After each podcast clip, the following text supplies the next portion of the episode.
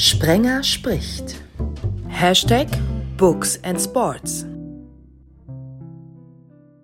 Hallo zusammen. Sprenger spricht hier zum 77. Mal und bei 7 mal 11, da freut sich der Rheinländer natürlich ganz besonders, wenn es eine Premiere gibt. Der erste Profimusiker ist dabei. Hier total geil. Zum einen, weil er einer ist, der ein Buch geschrieben hat. Also der Hashtag Books ist gegeben und im Bandnamen steht das Sport. Hallo Florian Weber. Guten Tag, Servus und vielen Dank für die Einladung. Ich bin sehr gespannt. So, wer jetzt nicht in den Shownotes war, Flo Weber ist Schlagzeuger bei den Sportis, den Sportfreunden Stiller. Alexander Bohnengel ist Reporter bei den News, bei Sky Sport News. Alex, was war der erste Gedanke, als du wusstest, du bist zu Gast mit Flo Weber? Ich habe mich riesig gefreut, weil ich äh, bin kein Profimusiker, aber ich bin Musiker aus Leidenschaft. Äh, das ist meine ganz, ganz große Passion. Und was gibt's Schöneres, als sich bei einem Podcast dann mal mit einem richtigen Profi auszutauschen? Katharina Altemeyer hat in München gewohnt, in der Stadt, aus der die Sportis kommen, ist jetzt ausgewandert in Chiemgau, Katharina. Warum? Genau. Ach, das hat verschiedene Gründe. Eigentlich muss ich gleich vorweg sagen, wollte ich nie aufs Land ziehen, aber, sondern übrigens immer nach Hamburg. Ähm, aber dann habe ich einen Mann kennengelernt, der aus dem Chiemgau kommt und noch dazu von einem richtigen Hof hier stammt. Und deswegen war eigentlich immer klar, dass wir irgendwann diesen Schritt hier raus uns wagen aufs Land. Und Corona hat dann eigentlich sein Übriges getan, dass wir diesen Schritt auch dann wirklich gegangen sind. Hof heißt? Ja, es ist wirklich ein richtiger, also es ist ein Bauernhof gewesen. Also wir haben jetzt hier nicht mehr äh, irgendwie Viehhaltung und sowas, aber meine Schwiegermutter wohnt hier auch und die hat tatsächlich Pferde, Esel, Hunde, Katzen, alles. Ja, das, ähm, da gratuliere ich dir, liebe Katharina. Hallo erstmal. Denn ich war eigentlich auch kurz davor, ähm, vor einigen Jahren aufs Land zu ziehen und die, der größte Wunsch bei mir war auch ein Bauernhof, schön umbauen, mhm. ähm, ein Riesenstudio beziehungsweise einen Proberaum reinbauen. Ähm, und da beneide ich dich schon sehr, weil mir ist es eben nicht gelungen. Entweder haben wir nicht an der richtigen Stelle gesucht oder es war dann nicht ganz so viel Geld im Geldbeutel, um das umzusetzen. Mhm. Aber ich stelle es mir natürlich schon richtig, richtig toll vor. Und vor allem, äh, glaube ich, kann man da wahnsinnig kreativ sein da auf dem Land. Mit viel Platz. Das stimmt, ja. Das, also, nee, kreativ sind wir hier auch so alle. Aber von wegen schön umbauen, das ist schon echt ganz schön, da ist echt viel zu tun. Also das hört nie auf. Ne? Also wir dachten erst, wir haben hier weniger zu tun als in München, aber tatsächlich haben wir irgendwie mehr zu tun. Das hätte ich mir echt nicht gedacht. So, das ist so das erste Aha-Erlebnis, dass wir hier viel mehr zu tun haben. Das kann aber auch Spaß machen. Also ich glaube, der Prozess, äh, was zu gestalten und ein Stück weit auch neu zu erfinden, das ist doch auch was Schönes. Ähm, weil ich kann es sehr gut nachvollziehen. Ich bin auf dem Land groß geworden. Mich hat es dann mal eine Zeit lang in die Stadt gezogen. Und jetzt im etwas gesetzteren Alter äh, möchte ich das Land nicht mehr missen. Die Ruhe, ähm, die Abgeschiedenheit. Äh, man kann einfach wunderschön auch mal in sich gehen. Man hat keinen Lärm um sich herum. Mhm. Und äh, das Gestalten, äh, wenn man denn ein eigenes Heim hat zum Gestalten, das ist, es ist ein schönes Gefühl, wenn man dann irgendwann mal nicht fertig ist, das ist man nie, aber wenn mhm. man es mal ein Stück weit gebracht hat. Wo bist du denn eigentlich? Wo, wo hältst du dich eigentlich gerade auf? Ich kann äh, leider ähm, bin ich ein bisschen weiter weg von euch. Ähm, bei uns ist das Wetter nicht ganz so schlimm wie bei euch. Ähm, hm. Es ist zwar ein bisschen bewölkt, aber wir haben noch keine Gewitterwarnung hier. Ich wohne in Rheinhessen, mitten in Rheinhessen, mhm. südlich von Mainz, in der Nähe der Kleinstadt Alzey, ganz genau in einem kleinen Dörfchen namens Wallertheim. Mhm. Das niemand kennt und das ist auch gut so. Vielleicht waren die Sportis mal auf Tour. Man kennt doch immer jeden Ort, wenn man so auf Tour ist, oder? Ja, das, das, stimmt. Also ich bin eigentlich geografisch schon ziemlich bewandert, kann mhm. mich auch jetzt in den 26 Jahren noch an die allermeisten, ich will vielleicht jetzt nicht mich zu weit aus dem Fenster lehnen und sagen, an alle Konzerte erinnern, aber hm. an die allermeisten. Jetzt Alzey oder Wallertal, das kenne ich jetzt nicht, musste aber kurz schmunzeln, weil ähm, ich habe tatsächlich vor sechs Jahren äh, mal ganz kurz auf dem Land gewohnt. Und das war sehr interessant, vielleicht auch interessant für die nachfolgende Thematik, was auch Katharinas Buch betrifft, ähm, in Verleih äh, hieß der mhm. Ort, der ist bei Holzkirchen. Ja, ähm, ich, und ja. wir haben uns da ähm, ein Jagdhaus gekauft, ein 300 Jahre altes Jagdhaus, das zum Schloss von Verleih gehörte. Und das äh, haben wir als sehr, sehr schön erachtet, als wir es besucht haben zweimal.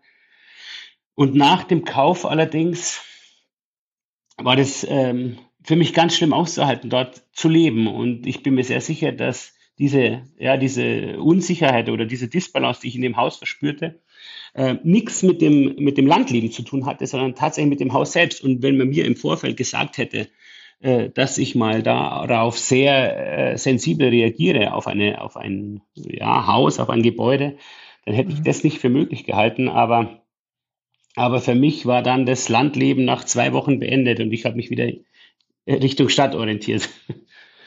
Das ja also das war ein massiv beklemmendes ähm, Erlebnis.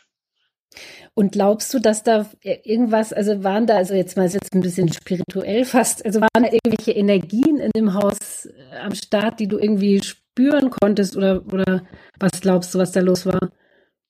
Also ich ähm, wäre, wie gesagt, auf, auf diese spirituelle Ebene ähm, nicht gekommen, ähm, dass, dass mich das mal beeinträchtigt. Aber es, es, also ich lege es jetzt mal ganz tatsächlich auf dieses Gebäude drauf zurück, äh, das sehr beengend war. Ähm, kleine Räume, dicke Mauern, mhm. kleine Fenster und mich ähm, nicht nur in der Kreativität. Ähm, blockierte, sondern auch äh, einfach im, in meinem Dasein da. Und ähm, das fand ich, also im Nachgang, nachdem wir es gelöst haben und uns davon wieder getrennt haben, habe ich das als sehr äh, äh spannend erachtet, dass mhm. mich sowas ähm, auf, auf so eine Art und Weise beeinflussen kann, dass ich mich dann gegen diesen Aufenthalt entscheide. Also ich will jetzt nicht sagen, ich hätte darin Angst gehabt, aber es war so eine Beklemmung vorhanden, äh, die mir ziemlich deutlich vor Augen geführt hat, dass ich, dass ich da nicht sein will. Ob das jetzt irgendein irgendwelche Energien waren oder, oder tatsächlich einfach nur diese, äh, diese Art der Architektur, Mhm. Ich kann es nicht sagen, bin einfach nur froh, dass wir dann ziemlich schnell den Schritt wieder daraus gewagt haben. Mhm. Das finde ich aber auch gut, das dann so schnell wieder äh, rückgängig zu machen. Ne? Muss man ja auch erstmal können. So. Ja, das habe ich, ich habe es natürlich im ersten Moment als Scheitern empfunden, ähm, mhm. Ähm, habe aber ziemlich schnell von vielen Seiten Zuspruch erhalten, dass das ja eher eine Stärke ist, dann so deutlich so schnell zu erkennen, ja, hier will ich nicht sein, auch wenn man, wenn man mhm. dafür erstmal ja was investiert hat, nicht nur nicht nur finanzielles, sondern auch ja mhm. äh, Münden aufgeben, Freundeskreis erstmal natürlich, es war jetzt nicht allzu weit entfernt, aber aber mhm. durchaus einen Neuort finden, an dem ich mich eigentlich, ich glaube, so vom vom Landleben her ziemlich ziemlich gut integrieren hätte können. Mhm. War das eigentlich von Anfang an da, dieses Gefühl und du hast einfach gemerkt, es geht nicht weg? Oder also war das am Anfang einfach ein bisschen fremd, wie das normal ist, wenn man äh, ein neues Haus einzieht äh, und äh, hat sich dann später verstärkt? Kannst du das beschreiben? Das würde mich mal interessieren. Ja, das äh, hat sich tatsächlich eher gesteigert. Also im ersten Moment war man äh, ziemlich glücklich über diesen Fang, dieses ähm, sehr extravagante Häuschen, ähm, das, das uns ja immer so im Kopf rumschwirrte, gerne auf dem Land, äh, im besten Fall umgebauter Bauernhof, dann eben dieses alte Jagdhaus da gefunden, in dem wir vorerst uns ähm, total richtig gefühlt haben. Aber schon ab Tag zwei schlief ich schlecht und das hat sich dann immer weiter so aufgebaut. Und ich konnte dann ziemlich schnell dieses, dieses Gefühl, diese Antipathie dem Haus irgendwie zuschreiben. Mhm. Also ähm, mhm. tatsächlich sehr, sehr interessant und im Nachgang kann ich da natürlich äh, äh völlig normal und frei darüber sprechen, aber, aber ähm, die Entscheidung, dass wir jetzt hier wieder rausgehen nach kürzester Zeit, die konnte ich nicht treffen. Also das musste dann meine Frau für mich übernehmen. Hm. Vielleicht bist du ja hochsensibel, würde man das vielleicht nennen. Also so, ne? Also, äh, dass du vielleicht Dinge spürst, die andere nicht spüren oder so, könnte ja sein. Oder hat das deine Frau auch so empfunden? Nee, eben nicht. Also wir, ja. hatten, wir haben noch zwei Töchter. Die äh, mhm. eine Tochter war eher äh, ähm, so wie ich ähm, emotional gestrickt in dem Haus mhm. und die andere hat äh, war wenig betroffen von den von den mhm. mhm. Vorgängen und naja, aber ähm, die Entscheidung dann ich ich bin immer natürlich noch äh, so ein bisschen am Hadern, ob ich nicht auch so wie du auf dem Land gerne leben würde. Mhm. mhm. Aber der Schritt jetzt zurück hier in der Stadt, wir haben auch hier jetzt ein tolles Haus und ähm, mhm. ähm, den bereue ich jetzt natürlich nicht. Also es, nee. Ich kann hier perfekt arbeiten und alles bestens. Also ich meine, ich habe den Schritt hier auch nur gewagt, so unter der Prämisse, wenn es uns nicht gefällt, dann gehen wir, dann ändern wir es. Also das ist hier nicht in, also es darf nicht in Stein gemeißelt sein, weil sonst wird es irgendwie schwierig für mich so. Wenn ich jetzt wüsste, man muss auf ewig hier bleiben. Also das fände ich auch schwierig. Ja. Aber ich würde nicht nach München zurück wollen, ehrlich gesagt. Also wenn dann irgendwo ganz woanders hin oder so. Aber München irgendwie weiß ich auch nicht. Bin ich jetzt irgendwie mit so durch, habe ich das Gefühl. Ich bin eigentlich ziemlich gerne in mhm. München. Ich finde den Standard mhm. toll, ich finde meine Freunde hier toll. Äh, und dadurch, dass ich natürlich sehr viel äh, reise und ähm, erleben darf, unter anderem auch Hamburg als meine Lieblingsstadt in Deutschland bezeichnen mhm. würde. In, ähm, die, die Städte, die wir bereisen, da finde ich Wien am tollsten. Also das ähm, ist natürlich ein, ein, dankbares Gefühl, dass ich dann hier meine, meine mhm. Station habe, meine Heimat, die ich schön finde, aber weil eben ich so viel erlebe. Würde jetzt ich nur immer hier arbeiten müssen, kann ich mir durchaus vorstellen, dass mich auch mhm. woanders hinziehen würde. Mhm. So. Aber gegen München kann ich persönlich nichts sagen. Nee, ich wollte auch bloß nicht diese blöde München-Diskussion anfangen. Ist ja auch irgendwie langweilig. Nee, ich finde München toll. Also ich finde, München kommt viel zu schlecht weg. Mein Arbeitgeber ist ja nicht direkt in München, aber unter Föhring. Ähm, ich habe viel Verwandtschaft dort. Mein Bruder wohnt seit 30 Jahren in München. Ähm, ich war während der WM 2006, habe ich sogar vier Wochen am Stück äh, durch die Arbeit in München gewohnt. Flo, ich habe jeden Tag euer Lied gehört, vor allem abends ja. in Schwabing auf der Straße. bis, es Ohren, bis, es zu den Ohren rauskam, klar. Nein, das kam nie, das kam nie zu den Ohren raus. Also ich finde ja, was Fußballhymnen angeht, ist euer Song und Schwarz-Weiß wie Schnee von, von Tankard, das sind die geilsten Fußballhymnen überhaupt. Da hm. kommt auch eine You Never Walk Alone und so weiter nicht mit. Also das ist ganz, ganz großes Tennis, was ihr da gemacht habt. Ja, und, vielen Dank. Ähm, das war natürlich echt eine besondere Zeit von uns. Ja, ja wirklich super. Und ähm, ich, ich mag München. Äh, es ist einfach, ich finde, München hat einfach, es ist schwer den Finger drauf zu legen, eine tolle Atmosphäre. Es hat auf jeden Fall viel Grün, es hat viel Natur, es hat viel Ursprünglichkeit. Äh, ich hm. finde es auch nicht so abgehoben, wie Leute immer sagen, ähm, sondern es kommt ja immer darauf an, wo du hingehst. Ähm, so du hast es, ja. so, so viele, viel viele Kulturen, Vielfalt, da kommt so viel zusammen. Ähm, ich, damals gab es auch noch richtig viele tolle Rockschuppen, Clubs, äh, die da am Start waren. Ich glaube, das ist heutzutage nicht mehr so. Aber nee, ich würde sofort ja. nach München ziehen, wenn ich müsste und die Kohle dafür hätte, wirklich. Hm, ja, was ich unbedingt hochhalten will, ist die soziale Struktur hier in München. Also ähm, wir haben schon echt eine ziemlich schöne, bunte Gesellschaft, die äh, im, im besten Maße einspringt, wenn wenn es irgendwie mhm. ähm, was gibt, für was man aufstehen soll, wie 2015 dieses Königsplatz äh, Open Air Wir für geflüchtete Menschen, ja. jetzt erst vor kurzem ja. ähm, der Run for Peace, ähm, das Rue Monaco, mhm. ein Haus, das sich ja. immer für, für äh, benachteiligte Menschen einsetzt. Äh, wir haben einen Bürgermeister, der äh, sehr viele offene Ohren hat, für ähm, multikulturelles, aber auch für benachteiligte Menschen. Also das finde ich schon spitzenmäßig in München und da muss sich München überhaupt nicht verstecken für diesen Einsatz. Nee, da habt ihr beide recht. Habt ihr beide recht. Ich spring Katharina mal bei. Die Leute sind halt so ein bisschen gewöhnungsbedürftig teilweise. Also gerade ich als Rheinländer, ich musste mich echt erst dran gewöhnen, dann, wenn dann einer sagt, Servus, guten Morgen, dass das irgendwie jetzt freundlich und nett gemeint war, ne? Ja. Ja, ich bin ja eigentlich auch, ich bin ja eigentlich aus Westfalen, ne, gebürtig. Also ich bin zwar sehr früh nach München gekommen, aber ich bin auch immer noch, auch manchmal Westfälin so. Den Teil habe ich auf jeden Fall auch noch in mir. Ja, aber das ist der, das ist der Münchner Grant, der mhm. durchaus ähm, echt falsch zu interpretieren ist. Äh, eigentlich ist es eine Form von Freundlichkeit, die etwas falsch betont ist, würde ich mal sagen. Mhm. Aber aber, aber klar, man kann da wirklich auf die falsche Fährte kommen. Äh, muss aber dazu sagen, ähm, weil ich ja wirklich so viele Leute auch in anderen Städten treffe, äh, ich sage es ganz direkt, Arschlöcher gibt es überall. Also da muss ich, da muss sich keine Stadt irgendwie was einbilden.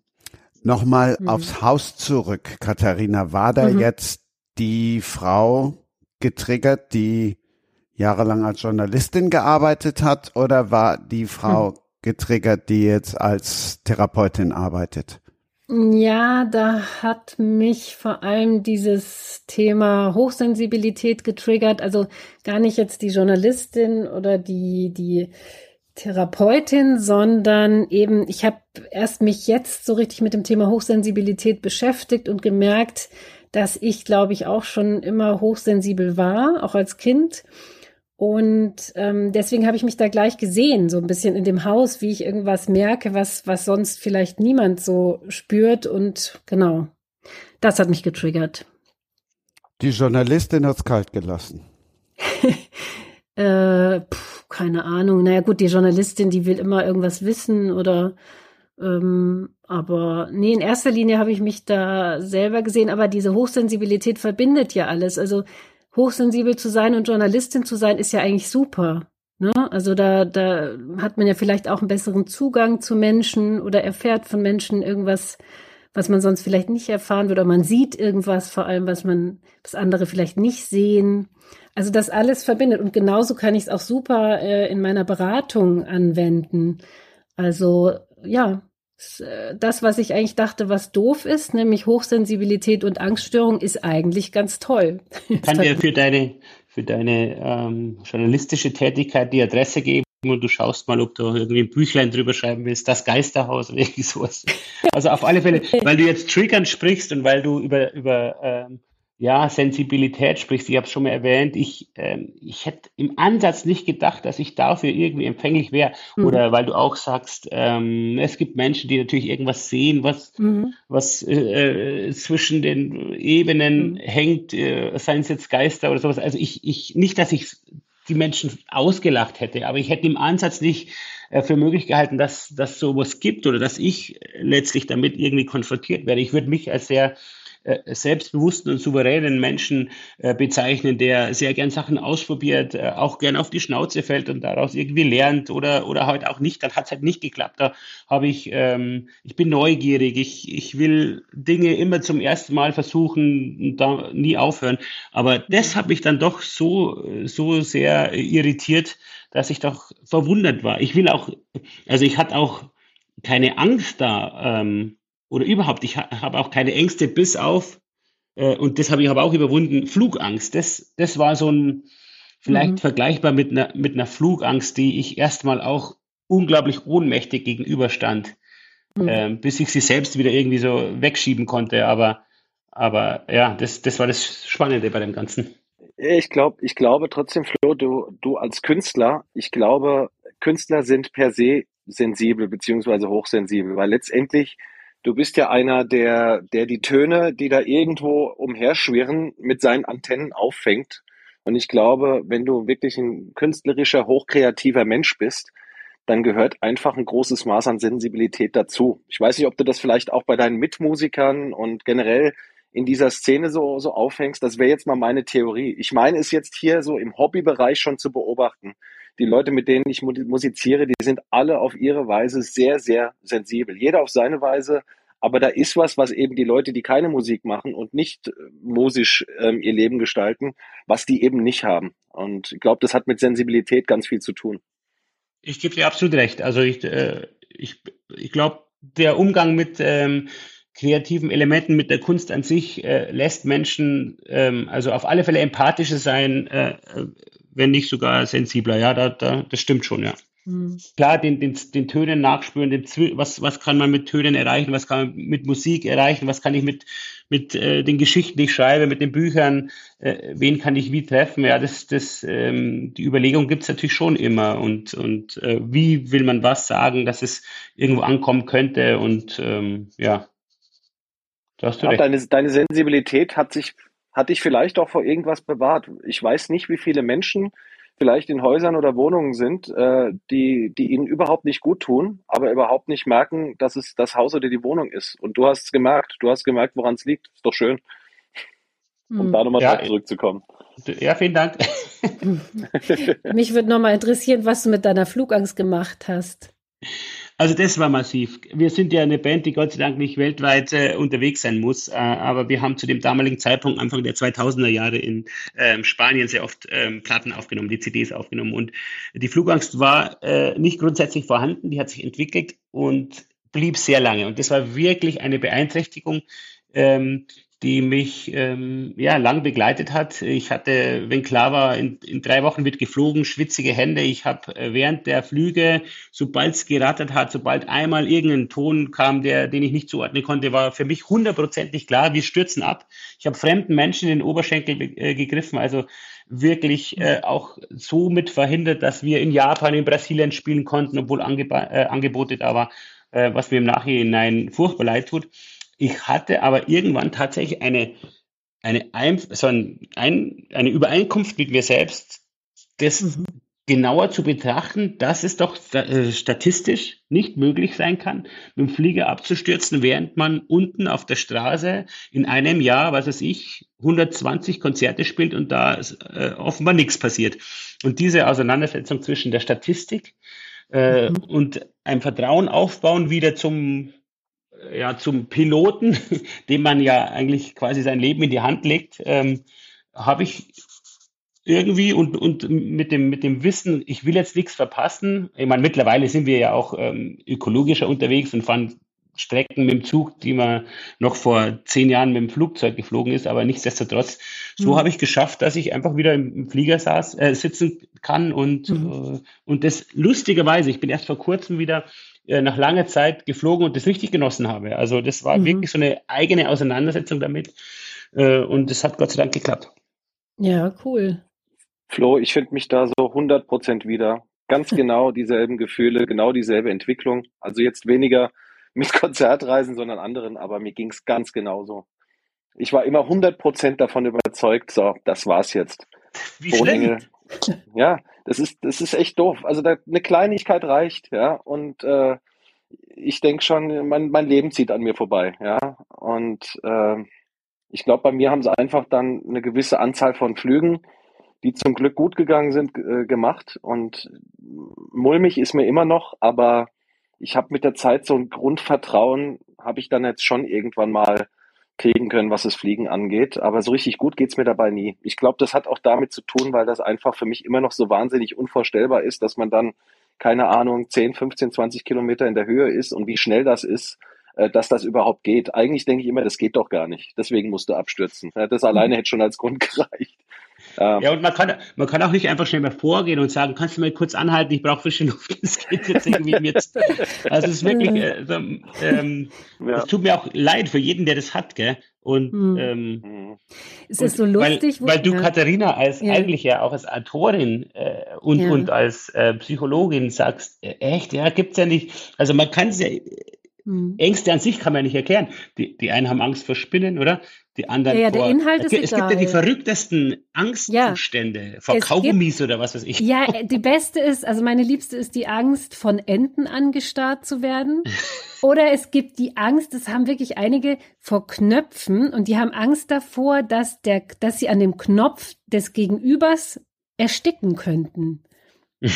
Das ist wirklich, ja, also, ja, abgefahren. Aber ich muss zu dem Fliegen kurz was sagen, weil bei mir ist es so lustig, weil ich ja selber, ich, ich habe bis, ich habe meine Angststörung gut, ich kann damit gut leben, aber was mich manchmal in Stresssituationen triggern kann, sind Autofahrten, also wo ich selber fahre, besonders Staus, also immer diese Situation, in Situationen zu geraten, wo man nicht dann raus kann irgendwie.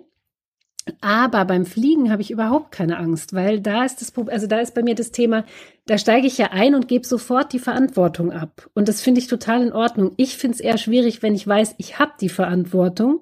Zum Beispiel beim Autofahren, man muss ja funktionieren, mhm. ja.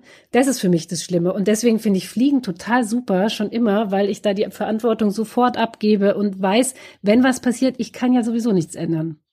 Das ist interessant. Ähm, sehe ich genau andersrum. Also wenn man, wenn man die Kontrolle abgeben muss, das gehört ja. eigentlich viel mehr Vertrauen dazu. Also es würde ja bedeuten, im, im Umkehrschluss, du jetzt nicht du zweifelst, aber, aber deine eigenen Fähigkeiten genau. sind dir irgendwie äh, suspekter genau. als, als die Fähigkeiten der anderen. Das ist äh, total spannend. Ja. Ja. Ja, ist lustig. Aber das habe ich ja noch nie gehört, dass eine mhm. Angst davor hat, von einer Ente angestarrt zu werden. Ja, doch. Doch. Also ich hatte jetzt noch nie einen Klienten mit so einer Angst, aber ja, Also ich glaube, es ist ähm, frei, wenn du frei, wenn du irgendwas frei erfindest und das gibt, dass man da also vor, unterm Tisch klebende Kaugummis. Ich glaube mhm. irgendwie so, das ist unerschöpflich diese mhm. diese Angstpalette. Ich glaube auch. Ja, es gibt sowieso nichts, was es nicht gibt. Aber Katharina, hat das mhm. damit zusammen, also wenn du mal so ganz analytisch, ich bin jetzt total naiv, weil ich mhm. von Psychologie keine Ahnung habe, aber ist diese, diese Ängste zu entwickeln, ist es überhaupt möglich, weil wir, ich sag mal, in einer Zeit, in einer Gesellschaft leben, in der man Zeit hat, sich über diese mhm. Dinge Gedanken zu machen, diese Ängste zu entwickeln? Hat das was damit zu tun? Ähm, das ist eine interessante Frage, die du stellst. Also ich, ehrlich gesagt, ich, ich kann das nicht beantworten, aber es gibt Leute, die sagen ja und es gibt Leute, die würden das mit Nein beantworten. Also einen, den ich sehr schätze, ist ein systemischer Therapeut, der heißt Dr. Bernd Schumacher. Und der hat mal gesagt, dass ähm, zum Beispiel eben in, in Kriegsgebieten gibt es keine Angststörungen. Ja, also das ist ja der Beweis dafür, würde ich sagen, dass, dass das schon was damit zu tun hat, dass, dass wir nicht wirklich Probleme haben. Ja, aber ich finde, dagegen spricht wieder, der Angst ist es egal, ob, ob der Anlass für die Angst real ist, also so wie in einem Krieg, oder nicht. Das, das ist der Angst egal. Das läuft alles in deinem Kopf ab und ist halt wirklich wie so ein Automatismus. Und der Angst ist es völlig egal, wie real der Anlass ist oder nicht. Aber man bastelt sich das natürlich in erster Linie im Kopf zusammen, außer es hängt mit dem Trauma zusammen. Das ist natürlich wieder eine ganz andere Schiene. Aber ja, ist eine spannende Frage. Aber also ich, ich kann die ehrlich gesagt nicht wirklich eindeutig beantworten. Aber du kannst uns gleich im zweiten Teil mehr über Ängste beantworten. Auch ob Flo vielleicht eine andere Chance gehabt hätte mit seinem Haus. Und Flo beantwortet uns gleich, warum ein hochsensibler Musiker ausgerechnet Schlagzeuger wird. Außen treten mussten. Ich war Sport, Sportler durch und durch. Ich komme aus einer Sportfamilie. Ich habe äh, als Zehnjähriger fünf Sportarten betrieben, alle im Verein und da musste die Energie irgendwo hin und die konnte nicht aufs Klavier übertragen werden, weil wir als Kinder sollten, haben das auch gemacht, Klavierunterricht nehmen. Ähm, und als Zehnjähriger bin ich dann zum Schlagzeug gewechselt, weil es dann doch auch die körperlichste Form von, von ähm, Instrumentenbespielung war. Genau. Und ich weiß ja erst seit, seit kurzer Zeit, dass ich hochsensibel bin. Seit diesem Podcast ja erst. genau. Super. Genau, und so kommt es zum Schlagzeug. Ähm, und auch ein, ein Privatlehrer hat zu mir mal gesagt, mein Gott, Flo, du bist echt der Faust, die fausteste Sau, die ich je hatte, aber tatsächlich auch äh, einer der talentiertesten. Und deswegen bin ich dabei geblieben, habe mir im Laufe der Jahre dann ähm, immer ein paar Kumpels zum Musizieren gesucht und Gott sei Dank dann im Sportstudium ähm, 1994 den Peter getroffen, mit dem ich dann die, die Band Sportbahn Stiller gegründet habe. Ja. Deswegen bin ich eigentlich ganz froh, mich für Schlagzeug entschieden zu haben, weil ich glaube, als Klavierspieler wäre es vielleicht woanders hingegangen, aber nicht zu den Sportfreunden. Kleidermann, Richard Kleidermann, Richard Kleidermann. genau. Ja, Richard Kleidermann hat natürlich auch schöne Melodien erfunden. Immerhin erwähne ich ihn in meinem Roman, aber ähm, ich weiß nicht, ob jetzt die, die Musik so erfüllend gewesen wäre. Also ich bin schon sehr, sehr glücklich, mit den Sportfreunden unterwegs sein zu dürfen und, und durchaus auch äh, einen Sportbezug zu haben. Also ähm, ähm, Alex hat ja vorher mal erwähnt, er ist leidenschaftlicher Musiker. Ich muss schon gestehen, ich bin jetzt nicht unbedingt leidenschaftlicher äh, ähm, Kommentator. Erwischt mich aber schon dabei, dass ich mal äh, irgendwie mit, mit kommentiere oder moderiere bei so einem Fußballspiel oder, oder hinterher ähm, lautstark, worüber sich dann äh, meine Freunde echauffieren direkt tatsächlich, weil es oft zu laut ist. ja, aber das gehört mit dazu, wenn man Leidenschaft dabei ist. Ja, dann, äh, dann geht's nicht anders. Ja, völlig klar. Hochemotional geht's da ab von wegen Leidenschaft, ich war ja in meiner Jugend, das war halt auch so um die Zeit, ähm, leidenschaftlicher Fan von, von bestimmten Musikern, die alle aus Hamburg natürlich kamen damals. Ähm, ja, das war meine Leidenschaft damals. Das war meine aus Leidenschaft damals. Aus der Schule, aus der Hamburger Genau, aus der Schule, aus der Schule, Aha. genau. Dann könnte es ja tatsächlich sein, dass du die eine Münchner Band, die da von einem anderen Eck kommt, gar nicht so gut fandest am Anfang, oder? Ähm, nee, nee, so nicht. Nee, ich So- glaube, nö. -mm. Nö, es gab ja auch mehrere Bands in München dann, die sich da so, ich weiß noch, die Mulinetz fand ich auch noch ganz cool damals. Aber ähm, nee, ich war wirklich leidenschaftlicher Fan. Also es ging so weit, dass ich bestimmten Bands Briefe geschrieben habe. Also das wirst du ja kennen, ihr werdet ja sicher auch Briefe bekommen haben, oder? Ähm, Ja, hier Genau. dann paar Anfragen. ja, ja, genau, aber es ging tatsächlich sehr weit bei mir. Also ich war dann irgendwann so ein bisschen da in der Szene drin und man ist dann immer nach den Konzerten von, was weiß ich, Blumfeld, Sterne, Goldene Zitronen und so, dann ist man immer in München immer im Fischerstübel gelandet, auf der Lindwurmstraße. Gibt's, glaube ich, nicht mehr mittlerweile und so. Genau. Also, das war eine aufregende Zeit. Und deswegen wollte ich auch immer nach Hamburg eine Zeit lang.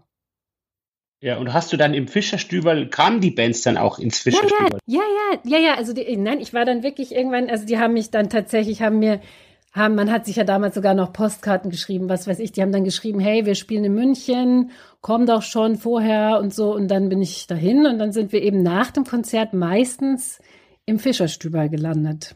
Um zu plaudern, oder? Genau, ja, zu, zu plaudern auch, ja, zu trinken und was weiß ich, ja.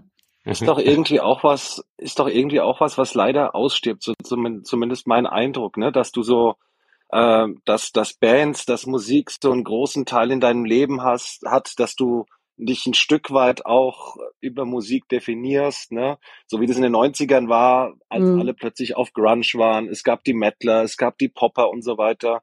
Und ich habe so den Eindruck, sowas gibt's gar nicht mehr. So Musik ist jetzt sowas Flüchtiges.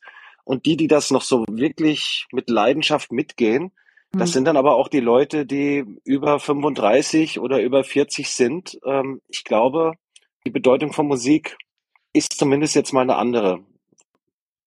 Oder Also nimmst ist, du das äh, wahr, mhm. Flo?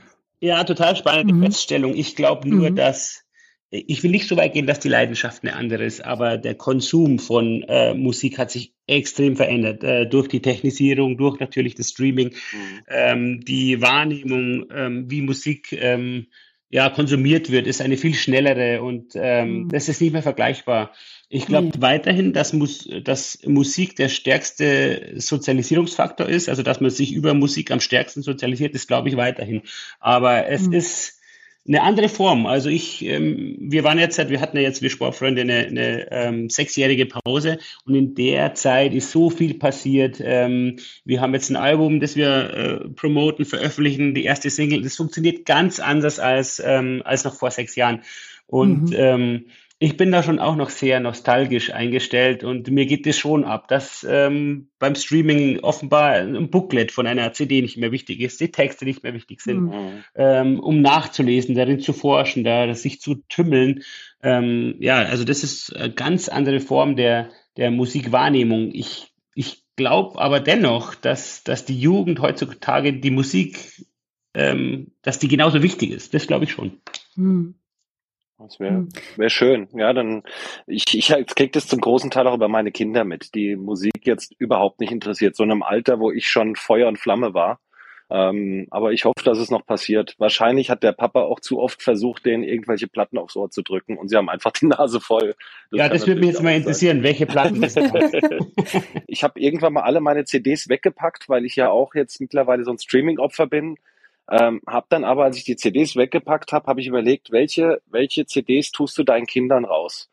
Und ich bin dann irgendwie, es ging relativ schnell, es hat keine fünf Minuten gedauert. Ich habe von Queen Night at the Opera rausgeholt, Super Unknown von Soundgarden, Mhm. Nevermind von Nirvana und Das hab ich äh, There's. Nothing Left to Lose von den Foo Fighters. Das habe ich jetzt einfach gefühlsmäßig, habe ich das rausgenommen, habe gesagt, so, ich will, dass mein Kind das irgendwann mal hört und einfach mal, nicht weil ich jetzt will unbedingt, dass mein Kind ein Rockfan wird, aber weil ich will, dass sich diese Welt ihm mal, mal erschließt, weil ich weiß, wie viel mir das gegeben hat und äh, würde mich halt, ist vielleicht der falsche Ansatz, weil das, was äh, früher hip war, Nirvana, Foo Fighters, Metallica und so weiter, ich habe gelesen, Metallica wird jetzt als Dead Metal bezeichnet. Ja, Ja. also das ist Metal für die alten Papas, ja. Und äh, da denke ich, jetzt ja, okay.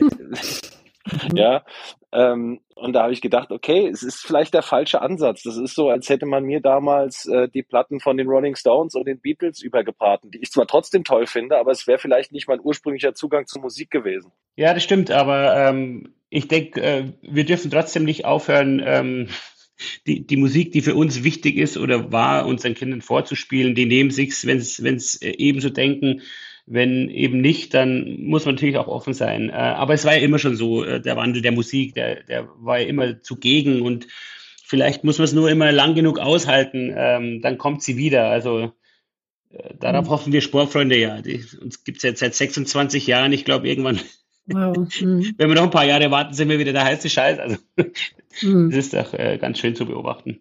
Ja, bei 26 Jahre, das ist doch toll. Das ist ja, mhm. das ist Wahnsinn. Also da könnt ihr echt stolz sein. Absolut, ja. Und das äh, funktioniert jetzt gerade wieder so ähm, furchtbar schön und furchtbar toll, äh, so kreativ und mit so einem guten Vibe, wie man jetzt lange nicht hatten. Ja, gut, klar, wir hatten ja die Pause. Pandemie tat natürlich grundsätzlich mhm. sein Übriges, was äh, Kultur und Musik betrifft. Äh, aber davor war das Verhältnis nicht mehr, nicht mehr ganz so toll, auch zum letzten Album. Aber mittlerweile haben wir uns gefunden und genießen das schon sehr, äh, nehmen das so wie, wie eine Zugabe. Mhm.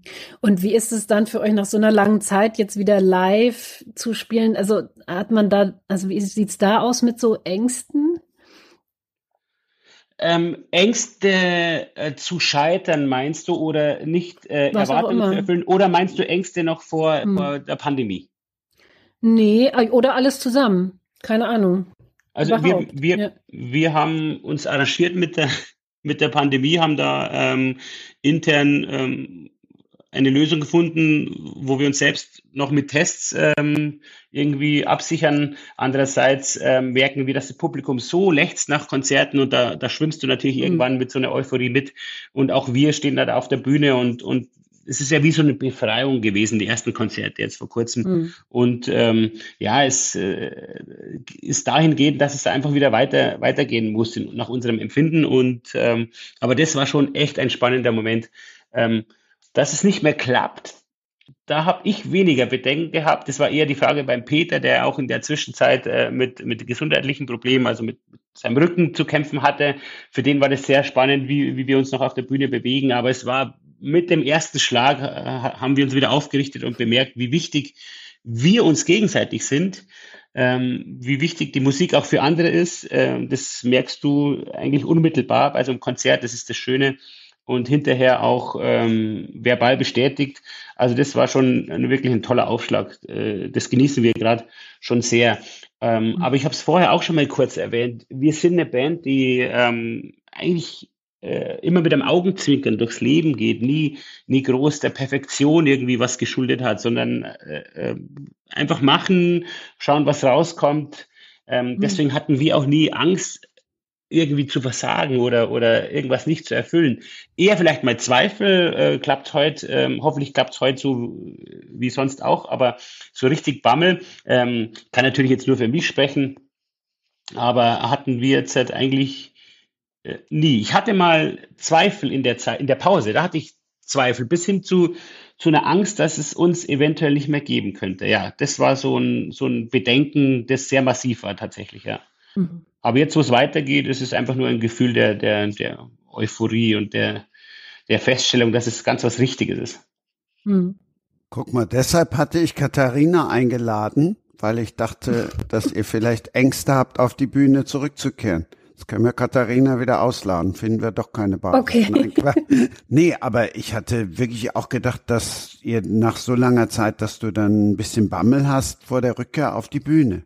Also ich, wie gesagt, überhaupt nicht, aber ich tue mir sehr leicht mit, mit äh, Auseinandersetzung künstlerischer Art in jeglicher Hinsicht. Also ich hatte jetzt in der Pandemie auch ein Musikprojekt mit meinem Bruder. Mir war irgendwie äh, egal, wie andere dazu stehen. Ich hatte da Lust drauf und äh, ich will das umsetzen und habe vielleicht auch nie so den Riesenanspruch und und ähm, also ich ich lege auch äh, bei den Sportfreundenkonzerten nie so den, den die riesen, den riesen vorweg, aber weil meine, wenn, wenn man was 26 Jahre macht, dann es, dann gewinnt man zwar keine Routine, aber man wird halt souveräner schon. Und, äh, und das Wissen, dass wir für manche Leute wichtig waren, das, das herrschte immer vor. Also, wie gesagt, Peter würde wahrscheinlich jetzt anders antworten, weil er auch ähm, etwas äh, Zweifel seinem, seinem Körper gegenüber hatte. Ähm, und ja, aber auch, auch da haben alle Knochen und, und Muskel gehalten. Ähm, wir sind natürlich auch äh, weiterhin gewillt, eine große Hörerschaft zu haben. Das würde ich aber eher mit, mit ähm, ja, einer spannenden Hinterfragung bezeichnen als mit Angst. Also ich würde jetzt hm. tatsächlich behaupten, wir haben keine Angst, dass das Comeback ähm, scheitert oder dass wir nicht mehr ankommen könnten. Das würde zu weit gehen, um da bei, also von Angst zu sprechen. Tatsächlich. Mhm. Ich meine, der Alex wird es ja auch bestätigen können. Das ist ja auch ein alter Hase im, in dem Geschäft. Man, man wird doch, du wirst doch keine Angst haben, äh, einen Weltmeister zu interviewen. Es ist dann, wenn dann doch eher so eine, so ein schönes Lampenfieber oder so eine, eine positive Aufregung. Ja, äh, gebe ich dir recht. Wobei ich mir dann oft auch die Frage stelle, ich glaube, dass es ein fließender Übergang von Lampenfieber zu Angst gibt irgendwie. Ne? Irgendwann wird das Lampenfieber vielleicht auch zu viel und dann ist hm. es so ein bisschen ungesund. Ne? Also ich, es mhm. gibt immer mal wieder Situationen, da würde ich schon sagen, das ist dann, ich will nicht sagen mit einer Angst vergleichbar, aber ähm, es drückt sich, es drückt sich ganz ähnlich aus, so so so körperlich und es grummelt so komisch und eigentlich denkt man so, oh, irgendwas in mir will das nicht, aber dann, dann weißt du, okay, die Kamera läuft und dann, dann, dann funktionierst du einfach und dann ist es auch mhm. weg. Ich glaube, das ist auch bei einem Gig, äh, Gig ganz ähnlich, ne? Wenn, wenn ihr vielleicht äh, von einer riesen Publikum spielt und dann ist da sicherlich auch die Aufregung vielleicht mal ein bisschen größer, aber sobald du dann, ähm, glaube ich, das erste Mal vier anzählst und es geht los, dann bist du, glaube ich, im Tunnel, ja. Und glaube, solange das im Tunnel alles gesund ist, das Gefühl, das du hast, dann ist alles okay dann ist Adrenalin im Spiel und so weiter. Ähm, ja. Deswegen, Angst ist es, glaube ich, bei mir nicht, nee. Ja, das stimmt, aber weil du auch gerade das erwähnst, äh, Angst, das, das müsste man fast definieren, weil du hast ja vom fließenden Übergang gesprochen. Wann mhm. ist, wann sind Zweifel oder wann sind, äh, mhm. wann ist Nervosität, Angst? Gibt es da eine klare Bezeichnung? Ist es, wenn, mhm. wenn ähm, die, der Geist deinen Körper blockiert oder ab wann wird was als Angst bezeichnet? Das ist ja total interessant, ab, ab wann man das so definieren kann, so klar. Also ich finde auch noch interessant übrigens zu dem Thema, ab wann die Angst sozusagen man die als gestört bezeichnen kann, weil das würde ich sagen, ist überhaupt erst ab dann, wenn man sich überlegt, wie man es vermeiden kann, ja. Also dass man sich nur im Kopf schon zurechtlegt, wie kann ich verhindern, dass, Punkt, Punkt, Punkt. Dann wird es zu einer Angststörung. Vorher ist Angst eigentlich immer was Gutes. Es ist einfach eine Schutzfunktion. Also im Grunde ist es ja einfach eine, eine, eine körperliche und psychische Reaktion, die uns sagt, hey, da ist vielleicht irgendeine Gefahr oder bei so Sachen wie jetzt Interviews mit Stars oder so ist doch ganz klar, dass man da irgendwie kurz aufgeregt ist. Also das finde ich hat mit einer, also mit einer krankhaften Angst sowieso gar nichts zu tun. Also ich finde, es wird erst dann seltsam, auch wenn quasi die Angstreaktion in keinem sinnvollen Verhältnis mehr zu dem eigentlichen Auslöser steht, ebenso wie mit den Knöpfen oder den Enden. Ne? Also dann ist es, ist es gestört. Und wenn man anfängt zu überlegen, wie man es verhindern kann und wenn, wenn man, also bei mir war es teilweise in meinem Leben so, dass ich nicht mehr selber entschieden habe, sondern die Angst hat entschieden, was ich kann und was nicht. Also wenn eine gewisse Ohnmacht einfach dich leitet oder, oder Genau, ja. Beziehungsweise ich hätte gerne, ich glaube, ich hätte gerne nach dem Abi oder so in meiner Studentenzeit, ich wäre wahnsinnig gerne länger nach Frankreich mal gegangen, aber ich habe mich einfach aufgrund der Angst nicht getraut, weil ich auch immer an fremden Orten so mit Angstzuständen zu tun hatte, so oft auch so, das waren noch damals so soziale Ängste, immer in Gruppen, die ich nicht kannte, mit Essen und so ganz schwierig. Und deswegen habe ich mich da nie irgendwie, hätte ich mir nie getraut, in so ein so ein, so ein Auslandssemester oder so. Und das hätte ich aber sehr gerne gemacht.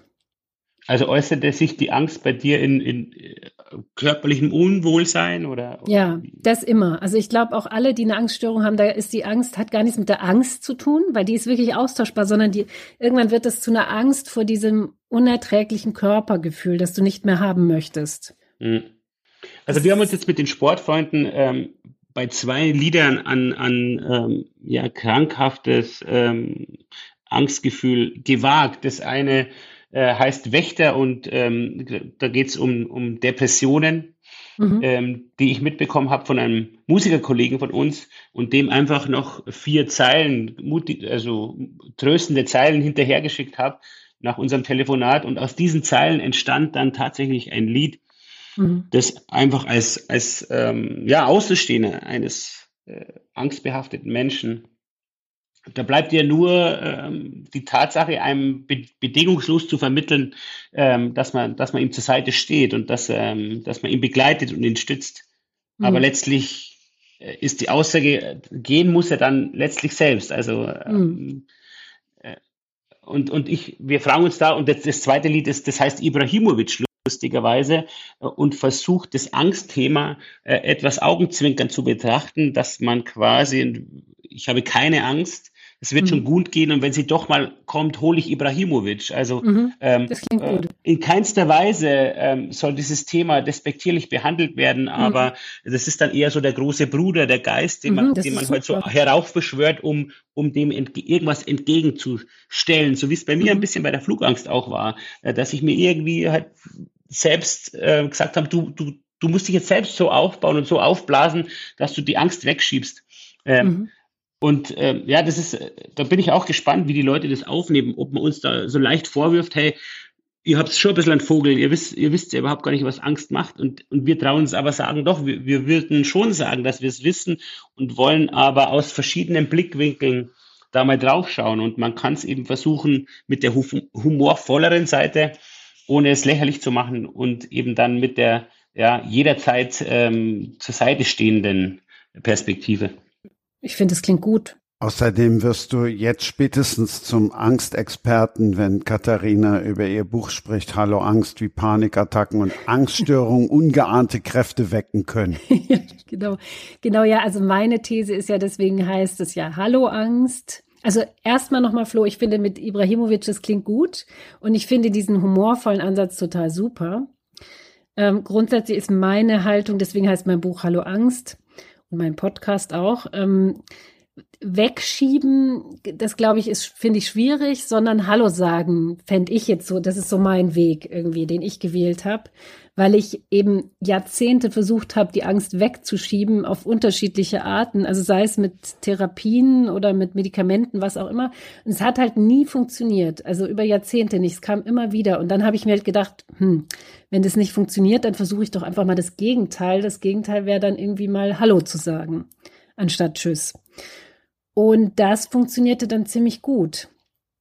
Das ist nur, also das geht nicht von heute auf morgen.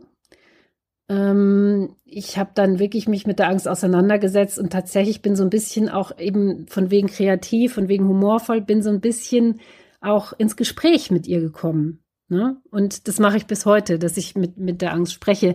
Es gibt auch viele, die ihrer Angst Namen geben. Ich habe zum Beispiel eine Klientin, da heißt die Angst Otto. Ähm, und so, also dieser, dieser kreative, auch humorvolle Ansatz, der ist mir sehr nah. Nur wegschieben, glaube ich, funktioniert eben in meinem Fall jetzt nicht. Mhm. Also man macht die Angst greifbar, indem man sie personifiziert oder, genau, oder zumindest genau. erst einmal begrüßt und an sich nimmt. Genau, genau. Mhm. Ja. Und dann ist es so, dann merkt man auf einmal, hey krass, was hast du immer für eine Energie aufgewendet, um sie loszuwerden. Ja, das ist ja eine Wahnsinnsenergie. Auch, auch ich, im Job, sie geheim zu halten und so weiter, solche Geschichten. Kommt drauf an, wo man jetzt arbeitet, aber das ist ja, machen, glaube ich, viele so. Und wenn du dann merkst, du musst diese Energie nicht mehr aufwenden, um sie loswerden zu wollen, dann hast du auf einmal viel mehr Energie, um irgendwas Kreatives damit zu machen. Ja, wie zum Beispiel einen Podcast, ein Buch schreiben, was auch immer, oder jetzt Musik zu machen oder was auch immer. Das war so mein, mein Aha-Erlebnis, dass ich diese Energie ganz in eine ganz andere Richtung bringen kann. Mhm. Kannst du beschreiben, ich finde das total interessant, kannst du beschreiben, wie sich das Grundgefühl ändert? Du sprichst von Energien, mhm. wenn deine mhm. Angst jetzt sozusagen, ich sag mal im weitesten Sinne, eine Gestalt bekommt. Mhm. Ähm, und du hast jetzt mhm. eine gewisse Angst. Äh, ne, nehmen wir mal eine Flugangst. Also mhm. so ein mhm. Beispiel. Ja. Die ist ja nicht weg. Die ist ja nicht weg. Nee. Aber wie verändert sich dein Grundgefühl, wenn du akzeptierst, dass sie da ist und du einfach ähm, ja mit ihr in einer gewissen Weise in Dialog trittst? Ja, ich kann einfach, das ist, hört sich so banal an, aber ich bin einfach gelassener. Und zwar, wenn man sich dann auch sowas vornimmt, wie jetzt zum Beispiel in einem Flugzeug, könnte man sich auch überlegen, ist jetzt natürlich schlecht, wenn das Flugzeug total voll ist, aber dass die irgendwie so vielleicht sogar auf dem Sitz neben einem Platz nimmt oder irgendwo im Flugzeug einen Platz findet, also dass man die wirklich mitdenkt, ja. Es gibt Leute, die auch Angst haben im Restaurant vor Essen, da, da kann man dann einen Stuhl noch hinstellen, wo die Angst drauf Platz nimmt. Und allein solche kleinen Kniffe, sage ich mal, das kann man wahnsinnig schwer beschreiben. Deswegen ist es interessant, dass du das fragst, weil allein so ein kleiner Kniff kann schon einfach ganz viel verändern in der Haltung. Ich glaube, es geht um so eine Haltung eigentlich. Kriegt die Angst eine Gestalt? Also ja. überlegst du dir dann ein Symbol? Und dann kannst du ja auch theoretisch hingehen und kannst gedanklich sagen, ja, ja. okay, ja, du bist jetzt da, jetzt geh mal bitte da in das Zimmer, das ist schön und so weiter, aber du gehst jetzt mal bitte weg, ich kann dich gerade nicht gebrauchen. Ja, macht man sowas? Man ja, das könnte man machen. Könnte, ja, doch, auf jeden Fall. Aber ich frage, ich stelle mir Fragen, aber das macht jeder anders. Also ich kenne mittlerweile echt viele Leute, die das so machen. Und Leute, die genau wissen, das ist eher eine Frau, das ist eher ein Mann, die Gestalt ist eher spitz oder eher dick. Und so. also da gibt's wirklich, ne, also das kann man, kann man so machen, wie man es halt eben empfindet. Und was ist, wenn die Angst, ein, wenn die Angst ein Haus ist? Ja, wenn die Angst ein Haus ist. Tja, interessant. Ja, was macht man dann? Hm. Entschuldigung, wenn ich mich da. Ja, es geht ja, geht ja, um dich, geht ja um dich und das Haus. Ich denke, dass das, wenn man den Mut und die Möglichkeit hat, äh, oder zu, zumindest sagen wir mal, wenn man die Möglichkeit hat, dann kann man sich ja dem abwenden, weil das ja ein Fixpunkt ist, hm. der man sich abwenden kann. Die Angst nehme ich ja nicht mit. Ähm, hm. Also wenn man die Möglichkeit hat, sich, was er sich aus finanziellen Gründen da, davon wieder zu entfernen, dann ist es, glaube ich, ähm, kann man dann nicht mehr von der Angst sprechen, oder? Weil das Haus kann man mhm. ja verlassen und dann bleibt auch diese, dieses, diese, diese Schrecken, mhm. überspitzt dargestellt, bleibt dann mhm. an diesem Ort. Das ist ja nicht vergleichbar mit Ängsten, die einen ständig begleiten. Nee, wenn man das so klar sieht, dass das wirklich an dem Haus hängt. Sonst könnte man natürlich die Frage stellen, was macht dieses Haus mit dir? Was ruft es in dir wach? Was hat es mit dir zu tun, sozusagen? Das wäre dann der nächste, aber das ist, glaube ich, wäre jetzt in deinem Fall dann da auch vielleicht zu, zu weit gegangen. Aber ähm, es hat ja in dir irgendwas, mit dir irgendwas gemacht. Ja. Das auf alle Fälle. Und mhm. wir, und wir, also wir konnten es uns eben aus vieler äh, Sicht leisten und hatten dann auch wieder die mhm. Möglichkeit, sich zu entfernen, äh, weil wir in München eben dann noch die Wohnung hatten, weil wir dann doch noch äh, die Kinder in den Kindergarten und in die Schule schicken konnten und, und, und. Aber äh, wäre das nicht möglich gewesen, ähm, hätte ich mich dem stellen müssen. Genau. Dann wäre es mhm. der Punkt gewesen, eine, eine Form zu finden, ob mhm. das jetzt eine Angst war oder eine Beklemmung oder ein Widerwillen da zu sein, ähm, mhm. das zu lösen. Auf alle Fälle.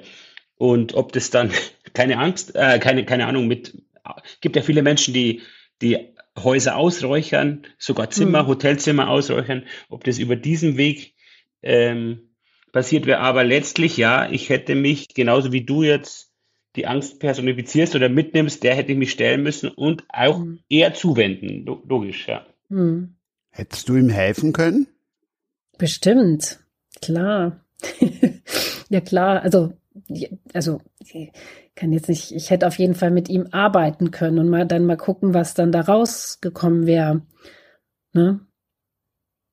Aber eine Wohn, also eine Wohngarantie hätte es jetzt auch nicht gehabt.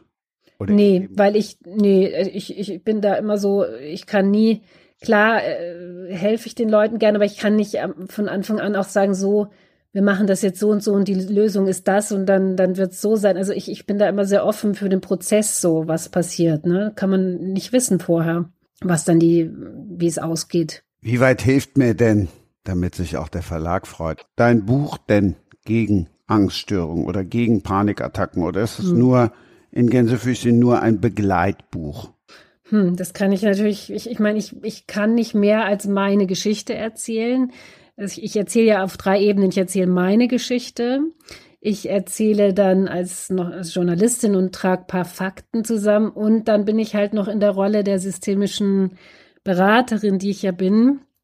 und versuche damit mit systemischen Methoden oder, oder Hausaufgaben äh, den Leserinnen zu helfen, was sie konkret tun können. Aber ehrlich gesagt, ich bin eigentlich total gegen so Tipps, ja, also weil man wird ja immer so gefragt, was hast du für einen Tipp, wenn eine Panikattacke kommt? Das ist so nicht meins. Ich glaube, es geht um diese Haltung und ich glaube, das, was man aus meinem Buch mitnehmen kann, ist diese Haltung der Angst, Hallo zu sagen und die im, zu integrieren. Das ist, glaube ich, das Geheimnis. Es klingt so banal, aber ist es dann nicht, also wenn es dann wirklich um die Umsetzung geht. Das verstehe ich aber jetzt schon. also, dass du, du hast ja so gesehen keinen Ratgeber geschrieben, oder? Also. Naja, es ist, es ist ja immer ein Ratgeber gewünscht, sozusagen irgendwie. Dann ja doch, ja. Aber eigentlich muss ich sagen, ich bin total gegen diese Tipps. Ja, man wird ja auch oft in dieser Zeit jetzt speziell zum Thema Ukraine-Krieg, äh, Corona, Klimakrise gefragt, ja, was soll man denn da tun? Und hast du da einen Tipp? Und dann geben irgendwelche Leute äh, seltsame Tipps wie äh, Atmung und atme so und tu Linsen von, von deiner Hosentasche in die nächste und so. Also, und sowas, das finde ich nicht gut, weil ich glaube, dass es auf die Grundhaltung ankommt. Weil wenn ich die mal habe und verinnerlicht habe, dann kann kommen, was will, so ungefähr. Ist Angst nicht individuell? Also kann man Ferndiagnosen oder Allgemeindiagnosen kann man ja eh nicht stellen, oder? Also ist mhm. deswegen, wenn du sagst, ja, ich, mhm. ich arbeite mit dir sehr gerne und helfe dir, aber ich kann dir nicht garantieren, wenn du mein Buch liest, dass du daraus irgendwas. Ja, deswegen ja, würde ich doch sagen, A, A, A, äh, Angst hat doch immer was sehr Individuelles. Total. Total wie gesagt, und vor allem, wenn Traumata im Spiel sind, ist es nochmal eine ganz andere Nummer. Also da, da gehe ich gar nicht ran. Und wie gesagt, ich bin auch keine Psychologin. Und ich sage auch immer, all meinen Klienten sage ich immer, ich heile nicht. Also ich will auch gar nicht heilen. Das ist nicht, ich kann nur den Menschen einen anderen Umgang mit der Angst äh, beibringen oder irgendwie eine andere Sicht auf die Angst. Aber es ist überhaupt nicht mein, mein, mein Ziel, irgendwie Menschen zu heilen, ehrlich gesagt. Aber ist der wichtige gemeinsame Nenner bei dem, was du machst, äh, einfach Akzeptanz? Auf jeden Fall, ja. Und zwar radikale Akzeptanz kann man es nennen. Genau. Ja. Tatsächlich würde ich sogar so weit gehen und sagen, wenn man, wenn man es nicht akzeptiert, dass man die Angst nicht loswerden kann, dann hat man eigentlich keine Chance. Also so weit würde ich sogar gehen. Also ich glaube, nur ohne diese Akzeptanz geht's nicht. Aber dann habe ich jetzt dann, oder ich habe was nicht verstanden, weil ich bin gerade auf deiner Homepage, da steht der mhm. Satz von Albert Einstein, Probleme kann man niemals mit derselben Denkweise lösen, durch die sie entstanden sind. Mhm. Habe ich das jetzt gerade, ich habe das gerade so verstanden, dass ich sie aber genau dadurch lösen kann. Nee. Nee, also es ist, nee, nee, nee, also der Satz bezieht sich darauf, dass du, dass du schon, dass es schon darum geht, deine Gedanken zu verändern. Ja, also dein Mindset, so heißt es ja immer so schön. Also, aber ich weiß jetzt nicht genau. Erklär mir doch mal, wie du darauf gekommen bist. Wenn ich jetzt denke, ich habe Angst, mhm. ne? so. Mhm. Und wenn du mir aber sagst, ich soll jetzt mit meiner Angst sprechen, dann mhm. ist es, ist, ist das nicht dieselbe Denkweise oder denke ich jetzt total falsch? Nee, nee, nee, ich würde so erklären, wenn du denkst, hm, das Problem, dass, dass du mit Angst ein Problem hast, entsteht überhaupt nur deswegen, weil du immer denkst, du darfst sie nicht haben oder du sollst sie loswerden. Ja? Also ich glaube, das Problem, wenn jemand ein Problem mit Angst hat, hat er das im Grunde nur, weil er denkt, er muss sie loswerden oder er darf sie nicht haben. Aus was für Gründen auch immer. Und deswegen ist, also verstehst du? Ja, ja, ja, ganz mhm. doof bin ich nicht, aber jetzt, äh, nein, jetzt, ähm, ich, mhm. das Schöne ist, ich kann ja immer so oft doof tun. Ähm, Katharina hat eben schon gesagt, sie macht auch einen Podcast. Der Podcast heißt Hallo Angst. Wie hört der sich an? Hm, ja, müsst ihr reinhören. Also, ja, wie hört er sich an? Da kommen verschiedene Menschen mit Angststörungen zu Wort, erzählen ihre Geschichten, aber auch ExpertInnen, die ich befrage. Und was ich übrigens, genau, jetzt kann ich einen Aufruf machen, was ich so schade finde, ist, bisher habe ich nur Frauen, die ihre Angstgeschichten äh, erzählen. Und ich hätte so gerne mal einen Mann, der seine Angstgeschichte erzählt. Aber irgendwie traut sich keiner. Oder irgendwie komme ich an keinen. Das ist, das ist sehr interessant. Darf ich dazu was sagen? Ja, klar. Ähm, meine Frau ähm, hat sich jetzt weitergebildet in, äh, zum Thema Familiencoaching. Ähm, da geht es um Probleme vor allem, die durch Schule entstehen, mhm. ähm, die aber letztendlich die Ursachen in der Familie haben. Das war so mhm. der grundsätzliche Ansatz, weil sie ganz oft gemerkt hat, äh, als Lehrerin, die sie ist, ähm, wo die Probleme eigentlich wirklich gelagert sind. Also dass das Kind, das nicht funktioniert in der Schule, ähm, das liegt nicht daran, weil es faul ist oder ähm, sonst irgendwas. Es sind Probleme, die irgendwie ganzheitlich gesehen werden müssen. So fing das an. Mhm. So, und meine Frau hat jetzt wirklich diese, diese Ausbildung gemacht ähm, zur, zum Familiencoach, hat sehr, sehr viel gelernt. Ich habe ein bisschen mitgelernt. Mich hat das auch sehr interessiert. Und das war ein Fernkurs, eineinhalb Jahre oder sowas, dann nochmal mit einer Präsenzveranstaltung in München, was ich sehr, sehr auffällig fand. Ich glaube, das waren, ich weiß nicht wie viele, 50, 60, und zwar Absolventinnen. Es war mhm. kein einziger Mann dabei. Ähm, mhm. Was mir sagt, äh, wenn es in solche, in solche Themen geht und sich darum zu öffnen, ähm, ich glaube, Männer machen das einfach nicht gerne. Und äh, sie beschäftigen sich auch nicht mit da, damit gerne. Und sie mhm. lassen sich nicht so darauf ein. Ich fand das total äh, unfassbar, dass kein einziger Mann dabei war, sobald es um, um, um diese Themen geht. Ich glaube, weil Männer ähm, Angst haben, stigmatisiert zu werden, jetzt gerade beim Thema Angst, ich bin schwach. Mhm. Ja, ich glaube, ja. eine Frau kann damit besser umgehen. Und wir Männer, wir sind immer noch so irgendwie in dieser Denke drin, boah, wir müssen doch stark sein und so, wir dürfen keine Schwäche zeigen. Ja. sobald du irgendwo hingehst, ähm, und gerade bei einem Podcast, wo es auch noch öffentlich ist, hier, mhm. ich habe ein Problem mit Angst und ich muss lernen, damit umzugehen, ähm, ist die Angst, ja, dann wirklich die Angst da, ähm, ich könnte Schwäche zeigen. Ja. Mhm. Aber ich, ich, ich werde einen finden, ich bin mir ganz sicher. Ich werde einen finden. Ja. Na, einen hast du ja hier schon heute kennengelernt, der seine Ängste offenbart hat. Und ja. Achtung, pass auf, der gleich über Reflexionsdefizite sprechen kann. Vielleicht hat es ja auch damit zu tun. Ich möchte lösen, beziehungsweise Flo Weber möchte lösen. 2019 warst du Teil der Gruppenausstellung Reflexionsdefizite. Komm, ich kann es gar nicht sagen als Rheinländer. Reflexionsdefizite. Jetzt hab ich's. Das hat aber nichts mit dem zu tun, worüber Katharina eben gesprochen hat, beziehungsweise Alex, dass Männer weniger Mut haben, Schwäche einzugestehen. Ähm, doch, da, das würde ich, also Alex Beispiel oder Erklärung würde ich schon als Reflexionsdefizit bezeichnen. Ja, also das war äh, damals im in der Galerie Trubčechtérov in Schwabing hier in München eine Sammelausstellung vieler Künstler. Und ich war tatsächlich, ich habe mich sehr geehrt gefühlt, auch eingeladen gewesen zu sein, habe da auch drei, vier Bilder ausgestellt.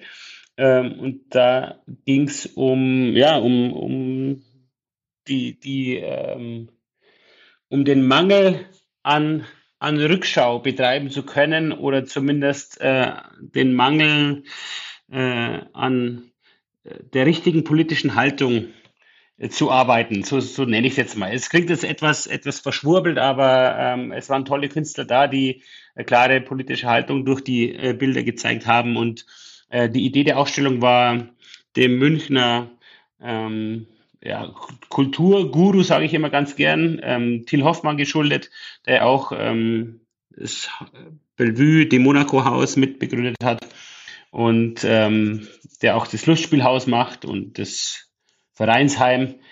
Ähm, ja, genau, und da, da waren tolle Künstler zu sehen und ein paar meiner Bilder. so muss ich es ausdrücken.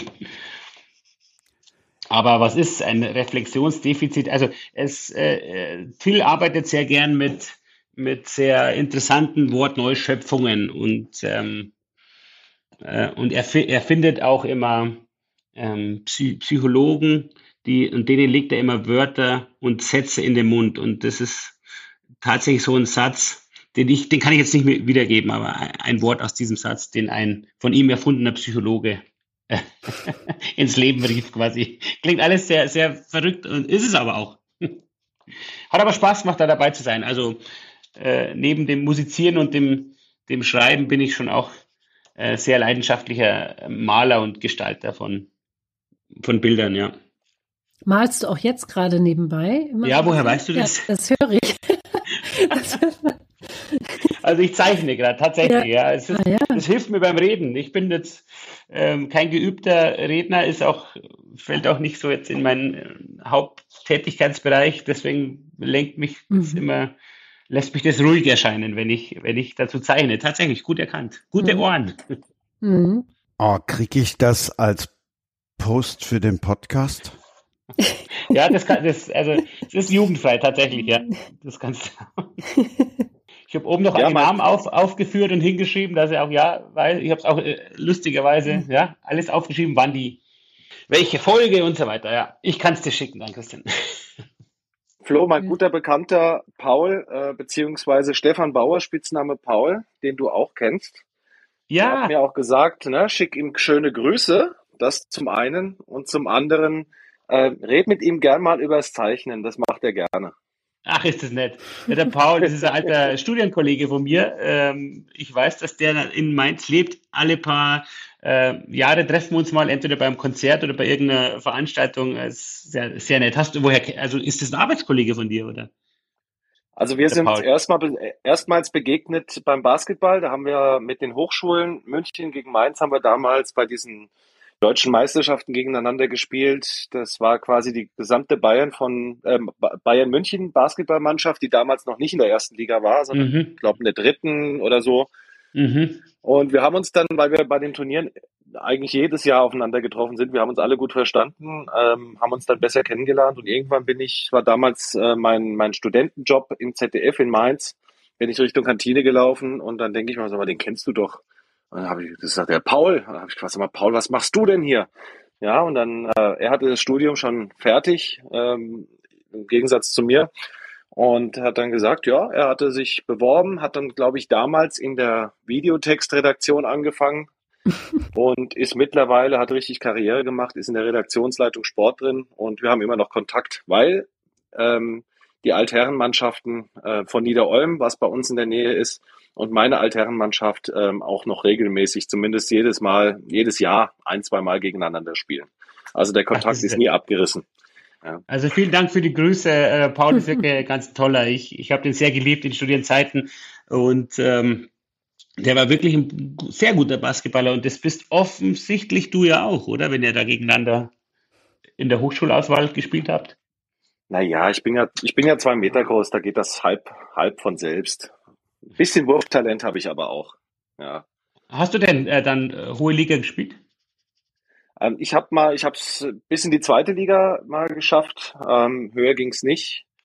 Ähm, naja, war aber auch, war aber auch irgendwie, muss ich sagen, ich, ich, ich hatte nie so die Leidenschaft, Sport so jeden Tag intensiv zu betreiben, weil es für mich immer Spaß war mit einer gewissen Ambition. Aber ich hatte ja auch die Musik und habe damals in Bands gespielt. Ich war gern mit meinen Kumpels unterwegs. Ähm, mir hat es auch ein bisschen an der Ambition gefehlt und äh, habe dann irgendwann mal gesagt, komm, aber das nimmst du jetzt nochmal mit, dass du irgendwann mal das halt gemacht hast, zweite Liga, aber dann ein paar Jahre und das war auch gut. Also ein, ein Top-Sportler-Mentalität, muss ich ganz ehrlich eingestehen, die hatte ich nie. Aber am Paul flachst du schon noch her, oder? ich muss gestehen, der Paul hat jetzt in all den Jahren er war mal rank und schlank und jetzt hat er ein bisschen Kampfgewicht zu, zugelegt, wie ich jetzt so sagen. Ja, das ist das Leid eines, eines, einer Chefposition, ja. Mhm. Äh, das ist, äh, glaube ich, auch, dann, dann musst du halt mal ein bisschen mehr sitzen und auch ein bisschen länger, weil du mehr Ach Verantwortung so. hast, ja. Mhm. Aber ich finde, der sieht immer noch wahnsinnig gut aus. Also ich weiß nicht, ja, wann du ihn zuletzt Mal gesehen hast, aber ganz, ganz hübscher Kerl nach wie vor. Ein hübscher Kerl. Ich hoffe, er, ich, ich, ich hoffe, er ist aber spannend. Der Paul, der Hübsche. Blond, 1,98 würde ich mal schätzen. Ja, ganz, ganz extrem netter Kerl. Also das wird hier, nenn, nenn den Podcast doch jetzt Lobeshymne mhm. auf Paul. Mhm. Der keinen Nachnamen hat, der aber garantiert diesen Podcast 20 Mal hören wird. Apropos hören, ich war jetzt ganz begeistert, äh, Katharina, dass du das gehört hast, dass der mhm. Flo malt. Ja, ja, das ist echt beeindruckend. Ich bin ja auch eine alte Radiofrau. Insofern, vielleicht höre ich ja gut. Keine Ahnung. Ich war ja, ich war ja 15 Jahre beim Bayerischen Rundfunk. Hm. Ach, tatsächlich? Ja. Wo denn? Bei Bayern 2, beziehungsweise in der Kulturredaktion. Aha. Mhm. Der Buchtitel, ist der dann auch selber gemalt? Von deinem äh. Buch, über das wir jetzt reden, die wundersame Ästhetik der Schonhaltung beim Ertrinken. Allein dieser Titel. Ja, der Titel ist auf, auffällig auf alle Fälle. Ähm, aber äh, nach kurzem Bedenken auch sowohl von mir als auch vom Verlag so als genau richtig ähm, eingeschätzt und ähm, wohlwollend dann in die Welt hinausgetragen. Also, und das Cover ist nicht von mir gemalt. Äh, das ist ein ganz toller Künstler aus Berlin, der heißt äh, Saschan Pix. Und ähm, ich kann aber erklären, wie ich zu dem Cover kam, weil das ist wirklich schön gezeichnet. Also man sieht auch kurz ähm, eine, eine doppelflossige, also eine doppelte Walflosse, die so leicht übereinander steht. Und darin befindet sich ein Piano. Ähm, weil sowohl das Meer natürlich als auch ein Klavier erhebliche Rollen spielen in meinem Roman. Ähm, ich habe das Bild gesehen, da war kein Piano zwischen diesen Walflossen eingeklemmt, sondern äh, die Hochschwebebahn Wuppertals, die vor einigen Jahren einen Unfall hatte, in äh, quasi die, die Schwebeeinrichtung oder Schwebeschiene, weiß gar nicht, wie ich sagen soll, verließ und genau Gott sei Dank und glücklicherweise auf diesen beiden Walflossen, die in Wuppertal als Skulptur gebaut wurden, zum Stehen kam und somit nicht abstürzte.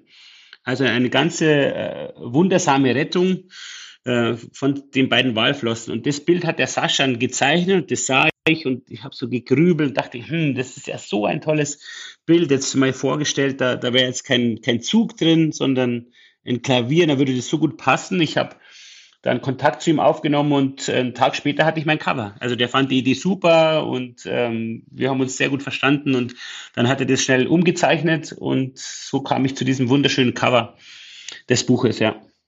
Cool. Dann fragen wir jetzt die ehemalige Kulturjournalistin, was sie denn beim Titel gedacht hat. Bei dem Titel, ich habe gedacht auf jeden Fall sofort, das ist was Fantastisches. Es muss irgendwas Fantastisches sein. Und ich, also, ja, dann habe ich gedacht, hm, ich, ich bin nicht, also ich kann mit so also fantastischen Dingen nicht so gut komischerweise was anfangen. Und dann, ja, habe ich mir gedacht, ich, also ich habe mir dann tatsächlich noch überlegt, muss ich jetzt eigentlich das Buch umlesen für den Podcast? Und dann habe ich aber sowieso es eh nicht geschafft und so. Aber also, ja, also es ist kein fantastisches Buch. Es ist wohl äh, ein Buch mit einer mit einem sehr starken Drang zum Fabulieren ähm, und zu einer übertriebenen Darstellung hier und da. Letztlich aber ist es ähm, ein Buch in der Realität spielend, mhm. wo man in manchen Momenten sich denkt, kann das sein, aber wir alle wissen ja, wie, wie verrückt und wie unglaublich das Leben an sich sein kann. Unter anderem, wenn zum Beispiel eine Schwebebahn auf einer Skulptur stehen bleibt und somit vom Absturz gerettet wird. Und ähm, ja, mhm. jetzt in kurzen Sätzen den Plot zu erklären, ist etwas schwer, aber, aber es startet ähm, mit einer Wasserung. Also es wacht im Ozean treibend der Heinrich Pohl, der Protagonist, mhm. auf, an einer Amnesie leidend, an ihn geseilt ein Clown auf einer ähm, Rettungsweste schwimmend und ähm, von einem Lama umkreist und weit und breit äh, nichts zu sehen, kein Land, kein Schiff und er selbst klammert sich an eine Getränkebox und der Rest des Buches kümmert sich darum, ähm, diese Situation aufzuklären. Und die ersten 90 Seiten spielen im Wasser und die restlichen 200 ähm, Seiten dann, 240 Seiten dann im, äh, äh, in Amerika. Das ist dann ein Roadtrip von Salt Lake City runter durch die Südstaaten nach Florida. Und da geht es dann um eine ja, Familienaufklärung. Mhm. Das ist der, okay. der Start dieses Buches. Und man kann es durchaus lesen, weil es nichts Fantastisches ist. okay, gut. Ganz kurz dazu, Flo. Ich habe das, äh, ich bin mitten im Prozess und ich bin, glaube ich, ziemlich genau bei 90 Seiten. Weiter habe ich mhm. bis jetzt noch nicht gepackt. Ich hatte vor kurzem den Link bekommen, ähm, das mal zu lesen. Ich habe mir auch gar nicht so Gedanken über den Buchtitel gemacht. Ich habe einfach gedacht, auch ich lese jetzt mal. Okay. Und habe dann im Zuge des Lesens festgestellt, als ich dann den Buchtitel nochmal gelesen habe, okay, der Titel macht Sinn. Ja, also das gibt irgendwie so das schon wieder ähm, irgendwo, worum es geht. Ja, also aus dieser Situation heraus im Meer konnte ich den Titel sehr gut nachvollziehen.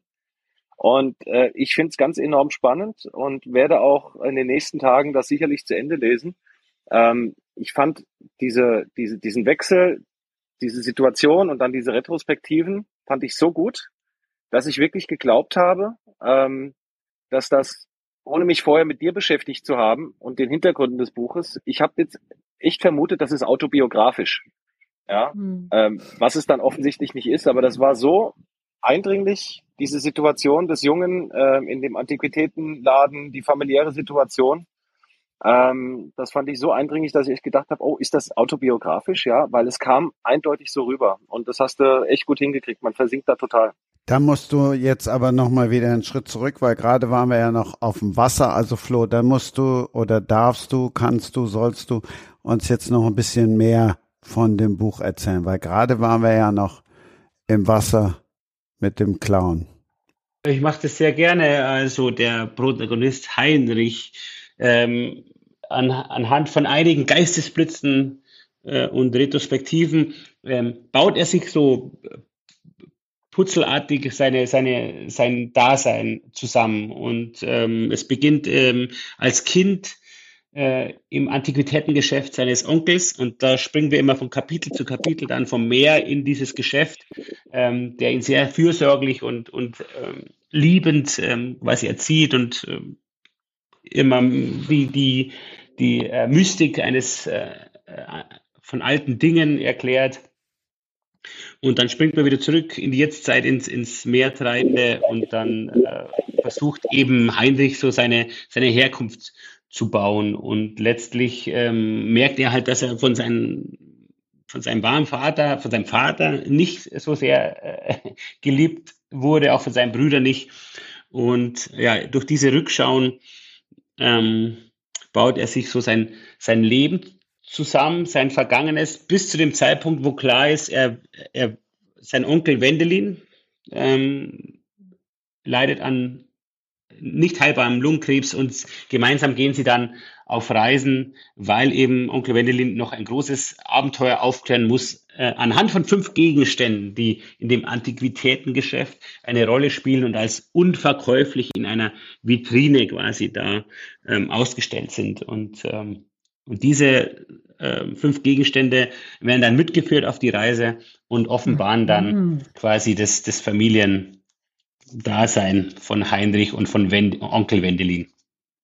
Da geht es um Verlust, um, um ähm, ja auch äh, Ängste, um ähm, das Verlassen der, der Schonhaltung ähm, im Leben, um, um Mut, den man sich wahren sollte und uh, irgendwie dann ums Erfahren, wer, wer eben Heinrich wirklich ist. Mhm. Und das in vielerlei Abenteuer und, und eben auf Reisen ähm, passierenden Situationen. Alex hatte eben das Autobiografische direkt ausgeschlossen. Äh, die Situation an sich ist natürlich nicht autobiografisch, aber ich habe sehr, sehr früh mit dem Verlust meiner Mutter zu tun gehabt. Was, was, ist, das, was ist denn das für ein doofer Satz? Also ich musste als Zehnjähriger äh, den Verlust meiner Mama hinnehmen. Genau so, so kann ich es betiteln. Und das ist ein ständiges Thema und ständig, ständiger Begleiter, der mich aber nicht mehr irgendwie irritiert, ähm, über den ich aber gerne singe oder schreibe. Und ähm, ja, das äh, Thema Verlust ist in dem Buch auch sehr vorherrschend. Ähm, auch Onkel Wendelin wird er dann an Lungenkrebs ähm, wahrscheinlich sterben. ich will nicht zu viel spoilern, aber genau, also die Angst, ähm, was zu verpassen oder auch das Leben zu verlieren, ist äh, immer gegenwärtig in dem, in dem Buch und ähm, ja, soll dennoch als sehr ähm, in sehr empathischen Geschichten da aufbereitet und aufgearbeitet werden. Ich musste eben kurz an Bastian Balthasar Buchs denken, der ja auch immer in einem Buchladen, glaube ich, eigentlich ist, ne, aus der unendlichen Geschichte. Das ist ein, ein ganz schöner Vergleich. An den habe ich mhm. beim Schreiben nicht gedacht, aber der, der fiel sehr schnell.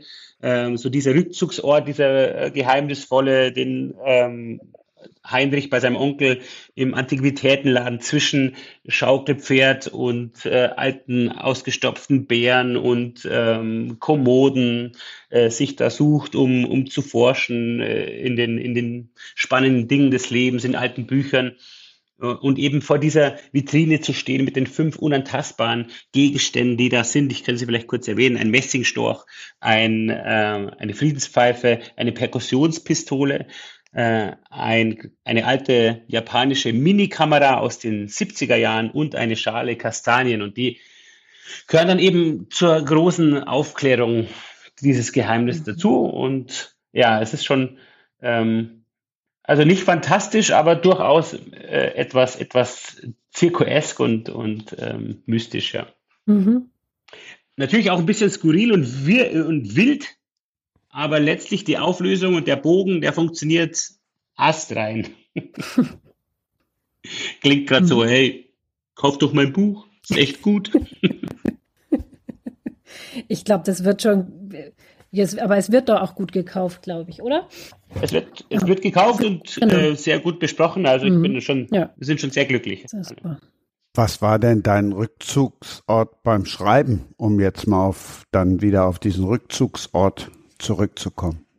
Ich brauche keinen speziellen Rückzugsort. Das ist äh, eigentlich äh, sehr dankbar. Ich kann im Zug genauso schreiben wie im Café, im Tourbus, äh, bei mir zu Hause unterm Dach. Also ich, äh, sobald ich den Computer aufklappe und in der Geschichte versinke, ist mir eigentlich total egal, wo ich bin, sofern es jetzt nicht irgendwie viel zu laut ist. Aber ähm, da bin ich ganz äh, irgendwie nicht sonderlich äh, ähm, da habe ich keinen besonderen Ort, den ich, den ich brauche, keinen besonderen Tee, den ich trinken will. Ähm, das, das kann überall passieren, sobald die, die Idee aufploppt. Ähm, notiere mir auch manchmal Situationen, die ich gern verarbeiten wollen würde. Da schreibe ich mir dann E-Mails, die ich im nächsten Moment dann irgendwie wieder einarbeite. Also ähm, das, das funktioniert überall ganz gut. Das ist sehr dankbar. Hm. Gibt ja auch, ich kenne Autoren, die, die brauchen dann immer ihren, ihr besonderes Sommerhaus mit den Blick aufs Wasser und nur da geht dann die, startet dann die Muse und ähm, Klar, deswegen bin ich aufs Land gezogen, weil nur hier könnte ja. ich schreiben. Nee, Quatsch. Daher pfeift der Weg. Überhaupt nicht. nee, gar nicht. Ich bin da auch nicht so. Aber ein bisschen Ruhe finde ich schon nicht schlecht. Wobei manchmal auch Musik. Ich schreibe auch wirklich gerne mit, mit bestimmter Musik. Also jetzt meistens ohne Text dann so, aber ja. So Nils Fram oder sowas. mhm. Ja. Mhm. Sehr gut. Mhm. Auf alle Fälle, ja, ich bin ja kein professioneller Schreiber, aber sehr leidenschaftlich, äh, ein leidenschaftlicher Schreiber und ähm, das ist natürlich ein toller Ausgleich zum Musizieren. Also da bin ich auch sehr dankbar, dass ich meine Bücher oder die Geschichten veröffentlichen darf. Ähm, aber es ist super eben so ein, so ein Gegen, so ein kreatives Gegengewicht zu haben zum, zum Musik machen. Aber dein, dein Understatement in allen Ehren. Ähm, ich bin jetzt auch kein Literaturexperte äh, per se, aber ähm, die Art, wie du schreibst, die Kreativität, die da drin ist, diese Verflechtungen auch von Zeit eben und auch, dass das alles trotzdem fließt, das finde ich schon wirklich, also da habe ich ganz, ganz großen Respekt vor. Also ähm, ob professioneller Schreiber oder nicht oder wie auch immer, das ist äh, verdammt gut. Also das kriege ich selten in die Hände, ähm, dass das jemand so hinkriegt. Und ziehe da einfach mal einen Hut vor. Also ich lese es wirklich mit großer Begeisterung. Das freut mich sehr. Das, ist, das hört man natürlich sowieso immer gern, aber ähm, über meine Bücher höre, da ist es natürlich ähm, balsam auf meine Geschichtenerzählerseele. Also jetzt muss ich sagen, jetzt überlege ich mir, ob ich es noch auf meine Urlaubsliste, ob es da noch drauf kommt. Macht Sollte schon drauf sein, finde ich. ja, Sollte schon, da schon drauf. genau, ja. Ich bin ja so ein Freund von kurzen Sätzen und da komme ich ja voll auf meine Kosten. Bei meinem Buch? Ja. Also ich habe ja, bin jetzt. Überlegen, da ist also, doch schon der ein oder andere Schachtelsatz drin. Ja, da ist schon so der ein oder andere Schachtelsatz drin, aber ich bin jetzt tatsächlich ganz hinten, weil hinten einer ein Satz ist, den ich einfach auch geil finde. Auch dieses Wort habe ich mein Leben vorher noch nicht gehört. Drei leere Bierdosen wippern um ihn herum. Punkt. Eine Kokosnuss. Punkt. Und dann darauf liegt seine Rettungsweste. Punkt. Das sind doch, also kürzer geht's ja nicht. So, pass auf. Eine Aufzählung. das ist das Prinzip der Aufzählung. nee, ähm, ja, ich, ich fühle mich, ich habe ja irgendwie keinen Plan, weißt schon, ich habe keinen, ich habe keinen Vorsatz, wie will ich schreiben? Ich schreibe rein, was aus mir rauskommt, schreibe ich da drauf. Ich habe keine Ahnung, ob ich jetzt irgendwie äh, einen, welche Syntaxen ich bauen muss. Also ich habe Schreiben nicht gelernt, ich habe keinen Kurs besucht. Ich, ich mache, wie mein Herz mir das erklärt, äh, dass das dahin muss. Ich fange auch Geschichten an, das ist vielleicht ganz spannend zu wissen, ähm, weil ich begeistert bin von einer Anfangssituation, ohne dass sie im Ansatz nur weiß, wie, wie diese Geschichte aufhört. Das ist erstaunlich, weil der Bogen, der über dieses Buch äh, äh sich äh, spannt, der, der funktioniert total. Aber ähm, es ist oftmals dann auch gar nicht so einfach, weil ich immer wieder zurückblicken muss. Was habe ich denn jetzt schon mal behauptet oder was habe ich schon mal geschrieben? Und ähm, das ist oft gar nicht so einfach, aber. Also du plottest nicht sozusagen, oder? So. Überhaupt nicht. Ich genau. habe keine mhm. Gliederung, mhm. keine. Als ich mit dem Buch, als ich den da ins Meer gesetzt habe, wusste ich nicht, ähm, wie, wie der fast, da wieder rauskommt. Es ist fast intuitives Schreiben schon fast. Ja, cool. Was mich interessieren würde, Flo, ähm, ich habe mal irgendwo in einem Interview gelesen, ähm, dass auch deine Flugangst und dass du mal aus 10.000 Meter Höhe gedacht hattest, da ist jemand auf dem Wasser und treibt und dem muss man doch helfen, obwohl ja, habe ich gelesen, ne? Stimmt die Anekdote. Und, äh, das ist der Start ja. dieser Idee gewesen, tatsächlich. Ja, genau. Ich saß da, wie, wirklich aus den Händen schwitzend, nicht mehr wissend, äh, wem muss ich jetzt noch schreiben, weil ich, weil ich, weil wir stürzen jetzt ab und blickte da runter und wir sind, glaube ich, gerade übers Mittelmeer geflogen und dann, dann war ich mir sehr sicher, da unten ist einer in Not im Meer treibend und das war eigentlich so der Aufhänger. Ähm, man hat mich versucht zu beruhigen. also, ähm, ich glaube, ich habe extra gesagt, haltet mal an, da unten schwimmt einer. und dann, äh, ähm, ja, das äh, hat, dieses Bild hat mich nicht mehr verlassen und daraus entstand dann eben der Beginn dieser Geschichte, ja. Ich finde ja immer den Weg sehr spannend von einer kreativen Idee, von so einem Funken, der das Ganze auslöst, bis zum Endprodukt. Wie lange muss man mhm. sich das vorstellen, diesen Prozess, als du diese Idee hattest, okay, ähm, die, das ist jetzt meine Ausgangssituation, der treibt auf dem Meer mit dem Lama, mit dem Clown und dem Bier und so weiter. Ähm, und bis zum fertigen Produkt, wie oft hast du deine Entwürfe schon äh, in die Tonne gekickt? Äh, wie oft hast du Kapitel weggeschmissen und wie lange hat das Ganze gedauert? Das kann ich dir tatsächlich in, in äh, Bruttozeit nicht sagen, weil ich habe das Buch wirklich auch mal wieder weggelegt, weil dann wieder Sportfreunde-Thema äh, kam. Äh, also es, weit vor der Pause habe ich da angefangen mit dem Buch ähm, habe dann selbst irgendwie eine Zeit lang Zugang nicht mehr gefunden, dann ähm, wieder angefangen. Die Pandemie hat es dann beschleunigt, dass ich es auch ja beende. Also ich kann dir leider keine, keine Zeit nennen. Und da ich ja quasi mit dem Schreiben nicht, mein Geld nicht verdienen muss, äh, geht, geht es dann auch okay für mich, dass ich es auch mal weglege und dass es auch mal brach liegt. Ähm, das war beim Vorgängerbuch Grimms Erben ähnlich. Also da musste ich mich so, sogar dann wieder in Klausur begeben, um überhaupt wieder das Thema aufzugreifen. Ähm, also das, da, da kann ich keine Antwort geben, was natürlich schade ist, weil es eigentlich schon spannend ist. Würde auch gern selbst wissen, äh, die reine Schreibezeit, die ich dafür brauchte, keine Ahnung. Mhm. Aber in dem Intuitiven liegt ja auch deine Arbeit, oder Alex? Also du, du hast bestimmt ja auch deine, deine Fragen an die, an die ähm, Sportler, aber es ergibt sich ja auch mal wirklich äh, Situationen, wo du dann nachhakst und, und dann ganz woanders landest, oder? Als, als als du klapptest. Ja, ja, klar, also vieles ist natürlich programmiert, stellt sich von selbst auf. Ne? Äh, man kennt das ja beim Fußball. Ähm, da ist eine Niederlagenserie, da musst du den Trainer natürlich mal fragen oder auch den Manager, ne? wie, wie fest sitzt der Trainer im Sattel, wie fest sitzen sie, sitzen sie im Sattel, ähm, wie kriegt man mal wieder die Kurve und so weiter. Das sind Dinge, die sich von selbst aufstellen, aber das Schöne an dem Job ist ja auch dann manchmal das Unberechenbare und ähm, das macht dann auch Spaß, eben intuitiv zu reagieren. Das gelingt mal besser, mal schlechter, aber wenn alles irgendwie vorprogrammiert und nur nach Schema F wäre, dann wäre es ja auch langweilig. Insofern, ja, Intuition natürlich äh, hat, hat auch den Teil in, in, in diesem Job. Auf jeden Fall. Kannst du dich dann noch an einen Moment erinnern, der besonders war? Der besonders war. Ähm, wie, jetzt vielleicht nicht unbedingt nur bei Interviews, weil der Sport an sich, nicht nur Fußball, bietet so viel Unberechenbares. Das sieht man immer wieder, gerade bei Finalspielen oder so. Aber ja, es ist dann immer spannend, wenn, wenn, wenn Leute mal nicht so ähm, funktionieren, wie man es vielleicht denken würde. Und wenn sie dann plötzlich mal ein bisschen aus sich rausgehen. Mir fällt jetzt ein Beispiel ein. Ein Beispiel. Ich hatte mal in der zweiten Liga als Field Reporter die Partie Sandhausen gegen VfB Stuttgart. Und da war diese kuriose Situation. Christian, verbessere mich, wenn du es besser in Erinnerung hast. Aber ich glaube, es waren vier Abseitstore oder mindestens drei von Mario Gomez, die Millimeterentscheidung waren und alle vom Videoassistenten zurückgenommen wurden. Und Mario Gomez hatte sich so sehr nach einem Treffer gesehnt, weil er hatte in der Zeit nicht so gut geknipst. Und dreimal jubelt der frenetisch, macht geile Dinger und kriegt das dann wieder vom Videoassistenten zurückgenommen. Und das war diese Kuriosität des Spiels. Ich glaube, das haben die Stuttgarter am Ende auch verloren. Und ich habe dann schon so eine gewisse Ehrfurcht, weil ich ja weiß, Mario Gomez, der hat ein gewisses Standing und wenn dem mal irgendeine Frage nicht passt, habe ich mich darauf eingestellt, okay, das kann jetzt mal sein, dass der schnippig wird. Und ich habe ganz vorsichtig versucht, mich auf das Thema Abseitstore heranzutasten, weil ich das Gefühl hatte, ähm, ja, der, der ist da jetzt nicht gut drauf zu sprechen.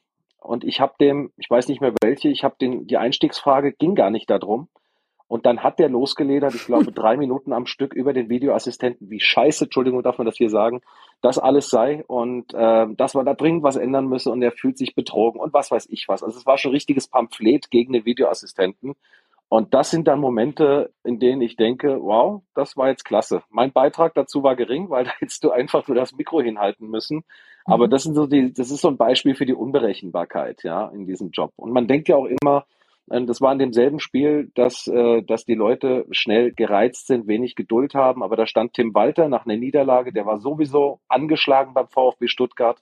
Und dann hat bei uns die Technik nicht funktioniert. Wir mussten da irgendwelche Dinge hochfahren. Und der steht da vier Minuten neben mir und ich versuche ihn die ganze Zeit zu beschwichtigen. Das war aber überhaupt nicht nötig, weil der vollstes Verständnis hat, hat gemeint, Alex, ist alles gut, ja, kannst du nichts für. Ist da stehen geblieben, hat auf sein Interview gewartet, hat ein ordentliches Interview gegeben. Und das sind auch so Momente, ähm, auch wenn es eigentlich nur ein kleines Fußballspiel war, das war kein WM-Finale, es war nur Sandhausen gegen Stuttgart. Aber da, gerade an diesem Abend sind viele Dinge bei mir hängen geblieben, äh, die den Job spannend machen. Mhm. Hat dir schon mal einer Prügel angedroht? so quasi nach dem Motto, wenn du jetzt die Frage nochmal wiederholst, dann knallt's. Na, nee, das ist zum Glück noch nicht passiert. Ich glaube, ich bin auch eher einer von der freundlichen Sorte und das ist manchmal mit dem Anspruch, den den, den, der oft an diesen Job gestellt wird, steht das im Widerspruch. Also es gibt halt die Leute, die knallhart äh, kein Blatt vor den Mund nähen, auch so ein bisschen provokativ fragen. Ähm, das mhm. bin ich im Grunde genommen nicht. Manchmal muss ich es, manchmal will ich es aber selten. Ich will eher einfach, ähm, weil ich ja auch, also ich würde mich wirklich auch als einen sensiblen Typen beschreiben. Ich, ich, ich will einfach eine gute Atmosphäre schaffen und merke auch, dass das in der Regel ganz gut gelingt. Und das ist mir lieber, als von Anfang an auf Konfrontation zu gehen. Mhm. Deswegen die Gefahr, dass mir irgendjemand eine reinziehen will, die sehe ich perspektivisch nicht. Aber wer weiß. Ja, ich habe ja die Überraschungen angesprochen. Vielleicht gibt's den auch irgendwann mal. Gut, dass Flo dich Gut. gefragt hat. Ja, jetzt pass auf, ich habe noch eine Frage. Schon mal tatsächlich Angst, Angst gehabt vom, vom Interview? Aus welchen Gründen auch immer, weil ein, ein richtiger Held vor dir stand oder so? Nee, also Angst vor dem Protagonisten, vor dem Interviewpartner habe mhm. ich nie, ähm, weil ich irgendwie so auch durch eine gewisse Routine so gar nicht so in diesen, klar, bei Mario Gomez ist, ist dann vielleicht schon irgendwo ein Kaliber, man weiß aber auch, was auf einen zukommt. Das ist einfach so, man macht sich ein bisschen mehr Gedanken, aber dass ich dann wirklich ähm, so ein annähernden Gefühl von Angst bekomme durch den Interviewpartner eher nicht. Da habe ich ein ganz gutes Selbstbewusstsein. Was mir aber am ehesten ein Gefühl von Angst, was dem nahe kommt. Ich, ich weiß nicht genau, wann das Angst ist oder wann ist es eine Unsicherheit. Das sind ja, wie gesagt, fließende Übergänge, finde ich. Aber wenn ich ein Arbeitsumfeld habe, in dem ich mich nicht wohlfühle, hm. wenn ich, wenn ich weiß, da ist in der Crew eine komische Stimmung, das sind äh, irgendwie Leute, die haben gar keinen Bock und dann finden es vielleicht auch Leute nicht gut, dass du da bist ähm, oder du hast zumindest das Gefühl, dass es so ist, das macht mir das Arbeiten schwierig. Wenn ich das Gefühl habe, mein Umfeld, mein Setting, in dem ich bin, mit den Kolleginnen und Kollegen, das ist alles gut, dann habe ich viel eher das Gefühl, okay, es kann eh nichts passieren und alles mhm. ist gut. Aber ähm, das hat weniger mit den Interviewpartnern an sich zu tun. Ich kann mir schon vorstellen, dass manche Situationen ja auch thematisch ähm, ja, zu Beklemmungen führen. Ich weiß nicht, es, äh, der Sport äh, spielt ja sehr mit, mit Erfolg und Niederlage ähm, und, und Abstieg, das dann wiederum auch finanzielle Disbalancen in irgendeinen Verein reißt, dass es durchaus auch unangenehme Fragen gibt, wo man natürlich weiß, also die, die will eigentlich niemand gestellt bekommen und, und somit, dass der auch irgendwie wirklich zur Aufgabe wird, dann ähm, empathisch zu bleiben und doch, um doch diese wichtigen Fragen zu stellen. Das kann ich mir schwierig vorstellen. Das, ja, ist es, ist es natürlich immer wieder. Ähm, Christian kennt es natürlich mindestens genauso gut, aber ich glaube, in dem Moment weiß auch jeder, dass die Fragen gestellt werden, gestellt werden müssen. Und dann ist es dann mitunter im schlimmsten Fall halt einfach Routine. Aber ähm, ich habe die Erfahrung gemacht, wenn die Fragen so wirklich so dermaßen auf der Hand liegen, na, jetzt sind sie abgestiegen. Ja, mhm. äh, was macht das jetzt gerade mit ihnen? Das, das wollen die auch erzählen. Also so eine Situation hatte ich auch oft. Ähm, denn da ist es halt immer mal wieder wichtig, so ein bisschen Fingerspitzengefühl, dass du jetzt nicht gleich nach einem bitteren Abstieg, nach einem Krimi bis in die Nachspielzeit jetzt nicht gleich mit der Tür ins Haus fällst und äh, nach den Gründen fragst und warum haben sie so eine Misswirtschaft betrieben und warum hat der Kader nicht funktioniert. Das ist ja völlig klar, ja. Mhm. Also die Fehler darf man halt nicht machen. Aber ähm, ansonsten weiß, ist da jeder, mit dem ich zu tun hatte, Profi genug, dass er oder sie weiß, äh, okay, die Frage kommt jetzt auf mich zu und ich muss gucken, dass ich die irgendwie vernünftig beantworte. Ja, und so Mertesacker-Situation wünscht man sich ja vielleicht insgeheim ja auch für äh, als, als Sportjournalist. so mit das Eistonnen-Interview. und So. Hm. Das macht einen ja. unsterblich dann auch. Ja, wobei, also ich, ich bin da gar nicht so dahinterher. Also ähm, klar ist es schön, das tolle große Interview zu haben, aber ich glaube, das kannst du auch nicht planen. Also hm. das ergibt sich oder es ergibt sich nicht, ja. Ähm, und da brauchst du natürlich auch die entsprechende Plattform. Ja, also ein Beispiel zum Beispiel, äh, ein Beispiel zum Beispiel, ja klar. Ähm, das war, das war gegen Ende der Saison, als Schalke 04 ähm, so, so einen richtigen Run hatte und da hatte mein Kollege Dirk Große Schlamann Simon Terodde ähm, vor der Flinte und Simon Terodde hatte vor lauter Jubel überhaupt keine Stimme mehr. Ja, klang, als wäre er ein, ein, ein Jugendlicher im Stimmbruch, äh, und zwar extrem. Der hatte nur noch Voice Cracks und hat kein Wort mehr rausgebracht. Und das war situativ halt einfach so verdammt witzig, dass das total viral gegangen ist. Und das war ja auch wirklich zum Kaputtlachen. Aber das sind natürlich auch so Zufälle. Mein Kollege hat es natürlich auch gut gemacht und gut weitergeführt und, den, und das, das weiter gesponnen und so weiter. Aber so eine Situation kannst du nicht planen. Das kommt völlig unerwartet. Mhm. Und ich glaube auch, ich glaube auch das, was Flo gesagt hat, so dieses, natürlich strebt man irgendwo nach dem besonderen Interview. Aber in dem Moment, wo es dein Handeln leitet, machst du dich selbst wichtiger als den, den du mhm. interviewst. Ja. Und dann kommen solche unempathischen Sachen auch raus, mhm. weil du es einfach forcieren willst. Und nein, du musst einfach offen sein für das Unerwartete und dann musst du gut reagieren. Da musst du auch ein bisschen spontan sein. Aber ich glaube, der Zuschauer merkt, wenn du dich gerade selbst zu sehr in den Mittelpunkt stellst. Und das kommt unsympathisch rüber. Absolut. Und äh, ich glaube, Total. da haben wir Reporter sowieso eigentlich, glaube ich, ein schweres ja. Standing, weil im Zweifel immer für den Fußballer oder für den Trainer. Ist einfach so. Ja, da völlig, bereit, äh, äh, völlig recht. Also das, das Streben nach dem Riesending, das habe ich vorher gar nicht unbedingt so gemeint. Ich dachte nur, äh, wenn es dann so passiert, dann ist man vielleicht ganz froh, wenn, wenn man da dabei sein konnte. Aber ähm, mhm. Ich, ich habe echt Negativbeispiele auch auf der Zunge, die ich jetzt nicht erwähnen werde, wo ich mir auch denke, äh, warum überhöhst du dich jetzt so? Warum äh, versuchst du jetzt da äh, dich größer zu machen als der Sportler an sich? Ähm, und das fällt total auf. Also da, da äh, habt ihr absolut recht. Das, das äh, geht eigentlich total nach hinten los. Ja. Ich sage nicht, wen ich meine.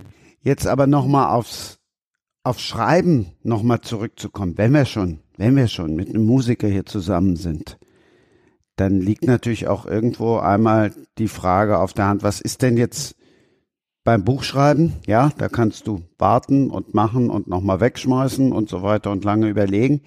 Wo ist denn jetzt der große Unterschied zwischen einem Monster-Hit zu schreiben und einem Bestseller? Ähm, ich kann beim Texten eines Liedes eher auch warten und wegschmeißen schmeißen. Aber ich habe beim Lied, ähm, wenn es läuft, nicht die Zeit, die ich beim Buch habe. Und das ist der große Unterschied, wenn ähm, ein Lied sollte im besten Falle mit den ersten Wörtern greifen und, und dort treffen, wo Musik sitzt, nämlich im Herzen, in ein Gefühl ähm, antriggern. Und das hast du halt beim Buch nicht. Da hast du halt Bögen, die du spannen kannst. Du kannst ausholen, weit, äh, weit dich dich ausleben in den ver verrücktesten Momenten. Und ein Lied ist halt doch nur ein drei Minuten Song, was sagen wir, zweieinhalb bis fünf Minuten. Ähm, eine Zeitspanne, die du im besten Falle mit den, mit den wichtigsten Sachen, mit den wichtigsten Aussagen füllen musst, mit den ja, tollsten Wörtern, Bildern, Metaphern, die dir einfallen. Und das ist der große Unterschied. Und deswegen, es klingt zwar jetzt etwas äh, ähm, arrogant, aber finde ich ein gutes Lied schreiben schwieriger, oder also ich spreche natürlich nur für mich, als, mhm. als ein Buch zu schreiben. Kann man das glauben? Ja, also tatsächlich mhm. sage ich das. Ähm, wobei jetzt natürlich ein Liedschreiben schneller geht, aber, aber diese, dieses äh, sich da hineinversetzen auf den Punkt zu kommen und sich äh, sicher sein und gewahr sein, ähm, das ist jetzt ein Treffer. Und den dann wiederum abzugleichen mit seiner Band natürlich. Du musst ja ähm, deine Mitmusiker auch überzeugen und dass dieses Gefühl, das wir jetzt hier reinlegt, das Treffende ist. Äh, funktioniert Gott sei Dank sehr oft. Aber ähm, ja, das finde ich fast schon etwas herausfordernder. Auch wenn Buchschreiben viel länger dauert natürlich. Da bietet sich als Schlusswort jetzt, bieten sich zwei Worte nur an. Applaus, Applaus. Das ist herrlich. Das ist der, der letzte Cliffhanger, der sitzt voll. ja, mir bleibt nur ein großes, großes Dankeschön. Ich hoffe, ihr habt euch wohlgefühlt. Es war sehr, sehr schön. Vielen Dank. Hat großen Spaß gemacht. Von mir auch ein ganz herzliches Danke. Ich fand es auch klasse. Das war Sprenger spricht. Hashtag Books and Sports.